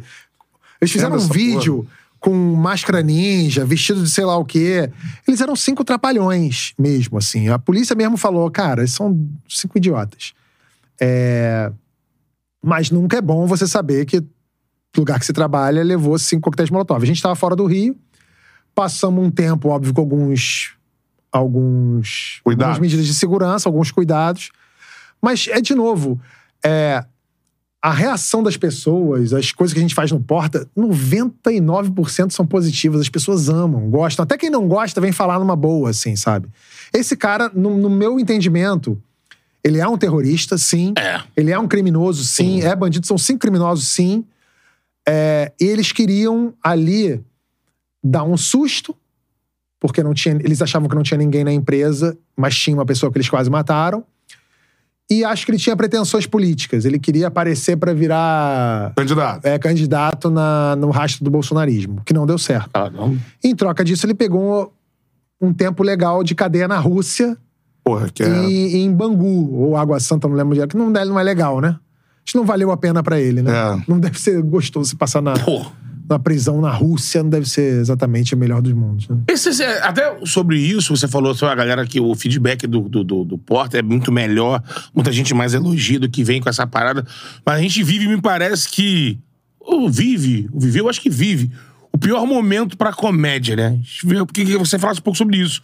Se você parte pra uma comédia que tem uma linha mais tênue, que vai provocar uma comédia mais provocativa, que pegue situações da sociedade, retrate, satirize e tudo mais, que teve a reação do. Qual o nome do, com- do comediante agora que teve censurado de São Paulo? Léo Saiu- Lins? Léo Lins. Ah, cara, eu. Goste ou não da, da postura, se é pesado ou não, mas rolou um momento que o cara foi proibido, de, tirou do ar tudo que ele tinha pra fazer. Não, e tudo então, mais. aí, aí a gente tem que tomar um cuidado, porque é o seguinte. Eu acho que a comédia não passa por um momento ruim. Eu acho que a gente vive como sociedade, a gente tá em constante evolução. Sim. O politicamente correto é muito criticado, mas também é muito elogiado. É muito bom hoje que eu não possa fazer uma piada sacaneando uma pessoa porque ela é preta. É... Porque a gente evolui como sociedade. É bom que meus filhos não achem graça disso, como eu achei um dia quando eu tive a idade deles. Sim. É muito bom. É, é bom que você se censure a fazer algo que pode machucar, que machucou alguém a vida dela inteira e que hoje você você se, se tome mais cuidado com isso. Agora, é, o problema do politicamente correto não é ele em si, é a, é a, é a patrulha. É quem, a, quem se acha no direito de dizer o que é certo e o que é errado. O que pode e o que não pode. Porque muitas vezes as pessoas querem só lacrar. Querem só a gente ver, a gente vive isso hoje nas redes sociais, Uhum. né? A condenar. As pessoas são julgadas e condenadas É. na rede social sem nunca terem sido passado por um período, devido período legal de julgamento, etc. Então tem, tem um pouco disso. É, Em relação a, a- a comediantes, eu acho o seguinte: é, o limite do humor precisa ser a lei. Aí as pessoas falam assim: ah, vocês criticaram o- Léo Lins quando ele fez aquela piada, mas o Porta pode sacanear é, Jesus. Ninguém sacaneou Jesus. Você retratou ele de um jeito. Por que, que você. A pessoa diz que você dizer que uma pessoa é gay é sacaneá-la? Entende? Gay é, é- é- Uma pessoa é menor porque é gay? É porque é lésbica? Ela. ela- sabe? Já- A pessoa já pega no preconceito na largada. Sim. Já começa assim. E outra, o limite da lei é esse. É, proibido você é, fazer troça de uma pessoa pela raça dela? É, é crime. Tá na Injúria lei. racial. É injúria racial. Então você não pode. Eu falar, brincar e falar que Jesus era gostava de jogar, era viciado em jogo, isso é crime? Não, não é crime. Então, eu tô na lei. Então o limite é a lei, simples assim. É, E as pessoas não entendem isso, comparam. É, é aquilo, a política vira futebol, no fim das contas. Se você tá alinhado com aquele candidato, você pode fazer tudo, mas se o outro faz, não pode nada. E o inverso também acontece. Então, eu, sou- eu sou partidário do, do Chico Anísio nessas horas. Comédia precisa ser só engraçado. E ponto. E tá no limite da lei, que é Sim. o famoso limite do humor. Só isso. Essa Perfeito. parada. Boa. Show de bola. É isso. E falando também um pouquinho sobre Kibiloco, eu queria saber o que tu teve mais orgulho de fazer no Kibiloco, assim, mano. Parada foda, assim. Você fala, caralho, isso aqui foi foda. Acho que todas as vezes que eu fiz aquele BBB bizarro era legal. Era foda. Que era o retratinho das pessoas, separados no nascimento. Separados no E nascimento. uns memes, né? Uns memes que surgiram no Kibiloco que até hoje vi- que viraram expressões, né? Tipo, sanduíche ishi. Quando tá com retorno aqui, tá dando É. um sanduíche ishi. Virou expressão. A dança do quadrado. Virou expressão. Pô, ca- cada um no seu quadrado. É. Essas coisas eu adorei fazer no Kibiloco. E, e me orgulho bastante. Caralho, na época devia dar um trabalho fudido na internet. essas- Porra. Era. Era. Caralho, pra subir um vídeo desse, meu irmão. Nossa, cara. Deixa isso pra lá. Bateu até uma dor de cabeça. Caralho, mas era foi. Eu, porra, entrava todo dia no Kibiloco, a gente tinha uma que bom, que bom. Separado foda. nascimento era algo, porra. Todo mundo recebia um e-mail, assim. Pracas do Brasil. Tinha Pracas do. Brasil, porra. Caralho, mano. Foram centenas e centenas de placas que mandavam. Eram as placas, os sinais escritos com erra- erradas ou Sim. engraçadas. Era muito maneiro. Porra, era muito maneiro. E o Brasil é o tesouro disso aí, né? Tá uma É. rodada aí que tu encontra. Olha, vamos trazer a galera aqui, vamos trazer. Pô, Pochá tem que vir aqui pra falar de Vasco. Pô. Gregório tem que vir aqui pra falar de Ah, fusão. o Gregório. Gregório não vem. Gregório finge que é Fluminense, sabe nada. Se perguntar pra ele quem. Sabe mesmo, não? Ele, Gregório? ele bota as piadas lá no Greginho de, de futebol, mano. Gregório vezes. outro dia tweetou um negócio falando do Luiz Castro, ele apagou logo depois, porque ele nem sabia que ele tava. Um amigo dele botafoguense pediu pra ele twittar, aí ele apagou. o Pochá, o Pochá vai dentro. O Porchat, o Porchat vai pra São Januário, ele frequenta São É, Januário. é. Mas eu também não sei se ele conhece tanto time, não. Se perguntar pra ele quem Pô, tá é o- difícil também conhecer, né? É, Deu uma largada assim, né? Esse pouquinho aqui. Conhece o Matheus Cocão, né? É, Coitado do ele Matheus não, Cocão. não vai Matheus saber, ele Cocão. não vai saber quem é. Ele não sabe que o. Fe... Qual é o nome do centroavante? Foi com o Ferreira, né? Agora é o Paraguai, né? É, ele não vai saber quem é. Tá chegando aí o Diego Costa, né? Tem o Parece. Diego Costa. Eu vi uma foto na internet ele com a camisa do Vasco segurando. Diego É. Costa que foi melhor que o Richarlison na Premier League, né? Sim. Fez um gol a mais. É. O Richarlison No não fez nenhum, ele fez Ele um. fez um. Ele... E que é um rubro-negro assumido, né? Sempre foi. É verdade. Tirava Ah, foto é? no avião, no jatinho, camisa do Flamengo. É verdade. isso? É, a nossa amiga Hanna Teda. Aham. Eu, eu conheci a Hanna fazendo uma entrevista lá na sala de troféus do Atlético de Madrid com ele. O Diego Costa. E a pergunta E que eu aí? vi foi ele falando, era sobre o Flamengo, ele dizendo E que aí? seria um sonho e tudo Será que mais. vai rolar cartinha dos torcedores do Vasco falando Diego Costa não, porque é Flamengo? Era, vai rolar de dele com a camisa do Flamengo se ele fechar. ah, Tá Será que a torcida do Flamengo ia proibir que o Felipe Coutinho vo- viesse jogar no Flamengo? Claro que não, vem jogar, filho. Vai, tá doido? Essa é a- e, Cara, isso é muito louco. Ah, eu sempre falo isso aqui. O, o jogador que tu gosta não torce pro seu time. Não, claro que não. Se você pegar. Outro dia eu tava vendo isso. O Arrascaeta tava pesquisando, ele é Penharol. Penharol. Penharol, é. Penharol. Torcedor do Penharol. O Gabigol agora é Flamengo? Agora é Flamengo. É, agora Mas ele é. é. de São Bernardo. Pois então, é. provavelmente, na infância, ele não era Flamengo. Pois Provavelmente. é. Pois é, né? ele- Ele se diz o vai. garoto de realengo hoje em dia. Agora ele já é realengo. O Bruno Henrique. Apaixonou. O Bruno Henrique acho que era torcedor do Atlético Mineiro. É, ele é lá de Minas, lá de. Ele era torcedor do Atlético Mineiro. de Concórdia, Everton né? Ribeiro provavelmente era corintiano. Ou seja, do São- quarteto não, São Paulino, São é. Paulino, né? Acho que Era- é, é, ele jogou no Corinthians. Não, mas né? acho que ele era torcedor de acho São é, Paulo. tem, já vi isso na internet também. Do Até quarteto foto mágico, ninguém. Olha só. dele. Aí vem todo mundo de fora, né? Pois É. é. Então, cara, bota a cabeça no lugar aí, né? Porque- É. O importante é o cara jogar pra caralho pelo tempo. O time tá defendendo, É. paga o salário dele. Metendo gol, ganhando título. Pois é. Agora, porra, torcedor. E lembra que o cara que tá torcendo por outro time é um cara que nem você, cara. É. Que gosta de futebol, torce pro time dele. Não tem que brigar, cair na porrada porque o cara torce pro outro time. Pelo amor de Deus, gente. Eu Isso é já tão- vi, pô, tem, teve. O Beto sabe do cara. Assessor de imprensa, a galera descobriu que tinha uma tatu. Em algum momento alguém viu o cara sem camisa e tinha uma tatu de outro time. Ele era assessor do. Teve que cobrir, foi, pô. É, foi demitido. É, foi demitido. Foi demitido, né? pô. Foi demitido. É loucura, a galera fica pesquisando, assim. Não, é muito ridículo. Pô, só- é só pensar, cara. Você vê é, um, um técnico. Técnicos têm time, torciam pra times também. Renato Gaúcho, né? Foi, o- teve, É bons, teve bons momentos no Fluminense e tinha feito uma carreira no Flamengo É. aqui como jogador, virou Renato O Carioca. pô. Luxemburgo, Luxemburgo. fala de. É Flamengo. Qualquer clube que ele tem, ele fala: sabe que eu sou Flamengo, mas eu quero ganhar deles. É quero isso. ganhar deles, eu sou É. Flamengo. Meu sonho é ser presidente do Flamengo, mas eu quero ganhar deles. É, não entende, é profissional, mano. Essa é, a parada, né? A galera pediu pra você falar pra terminar, né? Agora. Pra terminar agora vai dar três horas. É, Mas pra- espetacular, que vai dar isso. corte, vamos dar corte. É. Vamos, vamos- vamos- vamos fazer um corte falso? Corte falso? Um corte falso. A gente fala uma frase aqui, só, só, só coloca essa frase. É. Rafael Portugal é Flamengo, sempre foi. Ele finge que é Fluminense, mas ele é Flamengo, ele sabe disso. Já fui pra casa dele, tava ele, Pedro, atacante, tava lá, Pedro. Todo mundo camisa do Flamengo, Rafael Portugal é Flamengo e tem foto. E E, o corte é esse. Rafael Portugal é Flamengo. Caralho. Aí, galera, se subir esse corte aí. aqui. Corta aqui. Eu que não sabia nem que o Rafael Portugal flu. Pega lá, no início da frase, corta eu falando, caralho, mano. É isso. Lá no início do, do, do Flow, os caras de- com o Defante inventaram uma parada dessa. Quando entrou no ar, entrou no ar, e aí começou no Flow, os caras, o Defante olhou pra câmera. Todo mundo aqui se fuder vocês, o caralho. Ele levantou e foi embora e cortou assim, na hora, todo mundo, Defante é do caralho. caralho. Defante deu essa esculachada nos caras. Aí depois eles soltaram o making off dos coisas. Vamos começar? Vamos fazer que merda, vamos fazer. Defante é bom demais, cara. Porra, adoro. Defante é. É comédia de constrangimento. É, mas o né? filho da puta do Defante tá me atendendo no, no telefone arrombado. Te Não liguei- tá atendendo? É, virou estrelinha pra caralho agora. Ih, Mas quando, eu aí. encontrar, mas quando eu encontrar o Defante, e Defante, quando eu te encontrar, eu vou te dar três tapas na cara. Aí Te vamos rebocar.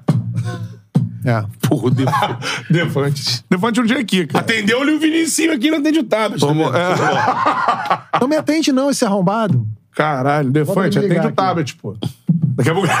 Não, ele me mandou, ele me mandou, ele me Ah. mandou outro dia, ele falou, pô, qual é o teu endereço que eu vou te mandar umas paradas? Eu falava, vai tomar no cu. Foda. Quero fazer essa resenha desses caras. Tem, tipo, tem grupo de WhatsApp de vocês. Tem, cara. Tem um grupo aqui, cara. Puta que. Eu tenho... Escala o grupo de WhatsApp. Nossa, tem uns aqui, não dá nem pra escalar. Não dá nem pra. Cara, eu vou te esse falar. grupo assim, tá o Bandeira de Melo, o te falar. Defante, o... Não, não. Eu tenho, eu tenho um grupo, eu tenho um grupo diferente. Tem grupo com jornalista sério, tem grupo com uma Porra, ele galera. é isso, William Bonner. Eu tenho um grupo que tem, juro, tem um grupo, tem um grupo meu que tem 10 ministros no grupo. 10 ministros. 10 ministros de Estado estão no grupo. É mesmo. Tem um grupo, tinha um grupo, juro. Juro pra você. Vai, manda 10 um nude, né? você, assim. Manda uma rola aí. É. Calma aí, ministro. Ministro, ministro. Caralho, uma vez, eu vou contar essa história pra vocês. Tem, tem, tem um grupo aqui que ele hoje se chama. é, esse grupo, quem criou. Cara, esse- essa história é muito engraçada. Quem criou esse grupo lá atrás foi o Rica Perrone. Rica Perrone fez um grupo e resolveu botar todos os parceiros dele do Rio de Janeiro, do- não botou no grupo. Botou e virou um grupo. Só que ele perdeu o grupo. Um dia, não sei o que aconteceu. Alguém pegou o grupo, sequestrou o grupo e tirou o Rica Perrone do grupo. então o Rica não tá mais no grupo faz anos. Anos, anos, anos. E ele é o criador. E mudou o nome do grupo. O nome do grupo agora se chama Escória da Humanidade. Esse grupo tem uns 20 comediantes no grupo. E, e, assim, é um grupo muito proibitivo mesmo. Assim, tudo que rola ali, você fala, nossa, isso aqui é um, um balde de cancelamento. Mas tudo bem, rola no grupo. Um dia, um dos comediantes tava bêbado. Bêbado. E aí, e ele tinha acesso a muita gente famosa. Aí ele botou no grupo o Fernando Haddad, o João Dória, botou o Celso Russomano, o compadre Washington, o Sérgio Malandro. Caralho! E as pessoas entraram no grupo sem saber o que estava acontecendo. Cara, Celso Russomano. no meio do negócio, o Celso Russomano e o Aécio Neves começaram a brigar e discutir. A gente falou, meu Deus do céu! Que isso, cara? E o Haddad e falava do Haddad, o Haddad. Cara, vou- o Ratinho entrou no grupo. Aí, juro. Pô, isso aí é o Rio. E eu pensando assim, eu pensando assim, se tivesse alguém da Globo News aqui agora, é uma semana de pauta. Porque eram, eram políticos brigando num grupo de comediante. Caralho. E aí alguém pegou o grupo de volta, tirou as pessoas e falou assim: pelo amor de Deus, gente, para. Mas Vai dar uma E o merda. Rica Perrone não está no grupo. não tá. Não tá. Não tá. Foi Mas ele, tirado. ele foi tirado há uns cinco anos já desse grupo. É. Caralho. Caralho, mano. Essa que foi loucura. foda, Rica ainda não teve aqui, né? Não. É. Seria o segundo convidado, é o primeiro, né, do canal. Mas ele não Naquela época pode. que a entrevista era ruim. É. Não, ele não... É, não, a gente era ruim pra caralho. A gente era. Mas aí ele não pôde, que na época ele não tava fazendo presencial. Ele achou que seria por vídeo, aquelas tipo live. A gente falou, não, presencial. Cara, será que alguém me mandou um pix? Ah, Então, pô, escreveram aqui que sim. Mandou? Gabriel alguma coisa. Deixa eu ver. Eu vou ver, vou Eu entrar aqui. duvido que alguém mandou um pix, mano. Não, esse pix caras vão me mandar é um centavo. Você vai ver. Ou tem uns caras que mandam assim, tipo, 069, sabe? Gabriel Santos. Vamos ver. Caralho, mano. Vamos ver quem me mandou pix aqui. É- Imagina o Vinícius Júnior mandou 200 mil no Ó, pix. perguntaram aqui, o, Vi- o Vinícius que Santos perguntou qual é o Pix. Fala aí. Kibeloco.gmail.com. K-I-B-E-L-O-C-O arroba gmail.com Ó, te falei. Pix. Um centavo. Eu vou mandar 20 reais. Caralho. O, Di- o, o Diogo Vilela botou 5 reais, mandei. Não, é.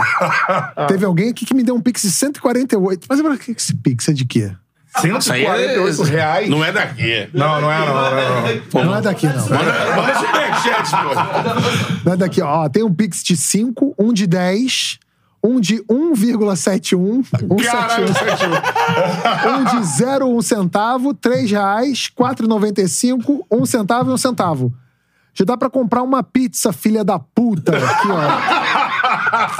A galera deu a ideia, é o Pix, hein? Vou conseguir estipular aí, O galera. pior que eu tenho certeza que tem uns caras ricos assistindo esse negócio. Aí ficou olhando assim e falou assim: não, Doutor vou, mano. Marcos Mota. Ah, tem! Uns jogadores de futeboleiro aí. Doutor Marcos Mota, tem. fazer uma doação pro canal aí. É, é. Porra, depois do, do Rodinei foi foda, né? Do Rodinei tava Gerson, Bruno Henrique. Porra, o time todo do Flamengo assistindo não caiu um pix pra nós. Antes de terminar, eu queria só fazer dois apelos pro, pro Flamengo. Eu queria fazer o, Boa. O primeiro apelo, três apelos. O primeiro é que a torcida não se volte contra o Pedro, por causa desse negócio do Pedro não ter ido treinar e tal. É, Isso é quinta-feira a expectativa É. é. Não, e assim, pensa, pe- se coloca no lugar do cara. Você chega no teu ambiente de trabalho, um cara te dá um soco, um clima merda. E falo isso também pros colegas do Pedro, os jogadores do Pedro, ah, colegas do Pedro. Se o Pedro não foi treinar, pode ter errado. As pessoas erram, acertam, mas o Pedro é um cara do bem, é um cara importante. Então acho que é importante Puta a torcida, a jogador. diretoria, todo mundo. E até o Pedro também botar a cabeça dele no lugar. E eu sei que é difícil pra todo mundo, mas vai dar certo. Primeira coisa. Segunda coisa. Gabigol, eu queria muito um autógrafo pro meu filho. Gabigol nunca deu um autógrafo pro meu filho, eu quero um autógrafo pro meu filho. Gabigol, por favor, né? Arruma um autógrafo aí pro meu filho. Só isso. Leonardo, o nome dele. Ele vai curtir muito. E o terceiro, renovem com o Felipe Luiz. Que o Felipe Luiz é foda. O queridaço. né? É foda. Ele é foda dentro de campo, ele é foda fora de campo. E joga de terno, desgraçado, cara. E esse cara, se o Flamengo um dia jogasse com três zagueiros ou três volantes ali, ele joga ali. Cara, joga. Eu sou muito fã do Felipe Luiz. Vai deixando pra mim, Felipe. o maior lateral esquerdo da história do Flamengo. O Felipe maior? Luiz. O maior. O Júnior foi ótimo lateral esquerdo, mas o Júnior, quando jogou ali de Cinco. cinco, pra mim ele foi melhor ainda do que lateral. O lateral, o maior lateral esquerdo da história do Flamengo, pra mim, é o Felipe Luiz. O Felipinho, é. É, a gente tá inscrito. aqui com ele pra fazer essa tchala com o Felipe É. aí, pô. E eu falei isso, cara. O Felipe para quando ele quiser. Para de forçar a aposentadoria, que ele vai aparecer jogando muito, né? É. Ah, não, se aposenta, não sei o quê, vai virar técnico tudo Felipe mais. Luiz, Mano, se eu for. Tá vendo, ó? Se eu fosse presidente do Flamengo, eu renovo com o Felipe Luiz e quando acabar, eu dou um contrato vitalício pra ele no futebol. Fica lá, no futebol. Você vai ser o cara que vai ser, sei lá. Gestor, quer ser de técnico, sei lá não. o quê. Não, mas ele quer ser técnico, deixa técnico. Mas se ele. Ah, não tá sendo certo como técnico, a não ser que ele queira sair. Mas eu deixaria o Felipe Luiz lá pra sempre. É. Não, ele faz bem, faz muito bem. Porra, é um cara que só contribui, cara. É. Só contribui. Ah, Desde que ele chegou, ele, ele, nesse período que ele tá no Flamengo, ele mudou várias situações lá dentro, né? De relação com o clube, de respeito e tudo mais, o tra- Sim. tratativa, o amor pelo clube e tudo É, mais. isso. Então, assim. Cara, é um lembrando que o Felipe. Luiz, nesse caso que a gente falava aqui de raridade de jogador que joga no time torcer pro time, Felipe Luiz é Flamengo. É. A casa onde ele morava virou um- uma sede de uma embaixada do Flamengo lá. Isso né? aí. Lá Ele no sul. é, ele, sul. ele é incrível. Ele É. é incrível. Cara, palmas pra essa resenha absurda com o Antônio Tabet. Foda. Graças a Vinição. Vinição. Vinição, o homem te ama. Eu Então, quero, pô, eu muito quero, obrigado, ir, eu Vinição. quero ver o Vinição. Vou- ainda vou pegar um jogo do Vinição lá na, na Europa pra assistir. Boa. Vou. Talvez pra transmitir. Pô, é, transmitir com certeza. É, e saiu agora aqui também que. Notícia do GE do Caê? É, é. Que o. Depois de uma reunião, arestas foram aparadas e o Flamengo tá aguardando o Pedro amanhã pros treinamentos. Porra! Chupa Olímpia! Dois do Pedro. Eu tô levando essa camisa do Botafogo, que eu vou dar pro meu amigo Regis, Um de panto. mas já sabe, né? Cruzeiro, Cruzeiro, querido, tão combatido e jamais vencido. Ah, isso aí vamos. vamos é. Mas esse Cruzeiro, o Cruzeiro ganhou. Eu, se o Cruzeiro Vai virar um ganhar. Rios, né? Não, se o Cruzeiro ganhar. John Textor. Se você quiser que o Botafogo seja campeão, você vai ter que comprar essa camisa de volta. E não vai ser barato, porque eu sei que você tem dinheiro, John Textor. Nada que uma cobertura no Leblon não resolve. Dá dois quartos pra gente na cobertura, tá tudo certo. Cara, Tabet, muito obrigado por essa resenha sensacional, cara. Valeu, de senhores. verdade. Obrigado. Foda? De verdade, prazerzaço mesmo. Valeu. Tu é referência pra gente, cara. É, pra gente é uma honra ter você aqui, assim. Fechado. Saber que a gente tá num caminho legal. Não, tá tudo certo. E vamos ver se eu te contrato lá pro Gold. Tô, ten- tô tentando, tô tentando. A gente conversou uma vez. É, vamos ali, te botar pra. Faz o mexer aí, faz o mexer. Canal Gold BR. Isso. Canal Gold BR. Se inscreva aí no canal. Vou deixar o link fixado aí na live e nos cortes também, beleza? Show de bola, é isso aí. E. Vamos mandar pizza pra casa do Tablet, Vamos. óbvio, porque somos um podcast que tem pizza patrocinando, pô. Foi Rede Original, a melhor pizza que você pode pedir. O QR Code tá aí na tela. Celular no QR Code. Cupom CHARLA10, 10% de desconto. Pizza é boa, comi é boa. Em qualquer pizza que você pedir, franquias Você comeu de- por todo o Brasil. Comeu de mussarela, que é mais básica. É que eu tal. gosto de básico, não gosto dessas invenção que vem É, pizza o- de abacaxi com estrogonofe. É, de cachorro quente. né? É, pizza de hambúrguer com Nutella, não. E faça sua fezinha também, ó. Aquela brincada não leva a sério. Ih, maluco, agora... KTO é a parada. QR Code tá aí na tela, apontou o celular pro QR Code, cai na KTO, cupom CHARLA, 20% de bônus no primeiro depósito. Exatamente. Beleza? Semana de. Amanhã tem Flusão, né? Na, estreando aí nas oitavas da Libertadores contra o Argentino Júnior. O Fluminense já tá lá em Buenos Aires. Quinta-feira, Flamengo e Olímpia. Quarta-feira tem. Botafogo e Guarani. E Atlético e Palmeiras. Palmeiras e Atlético também. Caraca, esse jogo aí é fera também. Isso aí. Show de bola. Então, assim, a gente fica de olho nas 3 e 25. 3,25 pagando a vitória do Fluminense. 10 o empate. 3,10 o empate. 2,37 o argentino. Boas odds, hein? É, Fazer uma brincada aí. A gente botar no Fluminense, né? O Fluminense leva esse jogo mesmo fora de casa. Galera, Charla Podcast foi show. Tamo junto aqui. Foda, galera. Valeu. Valeu.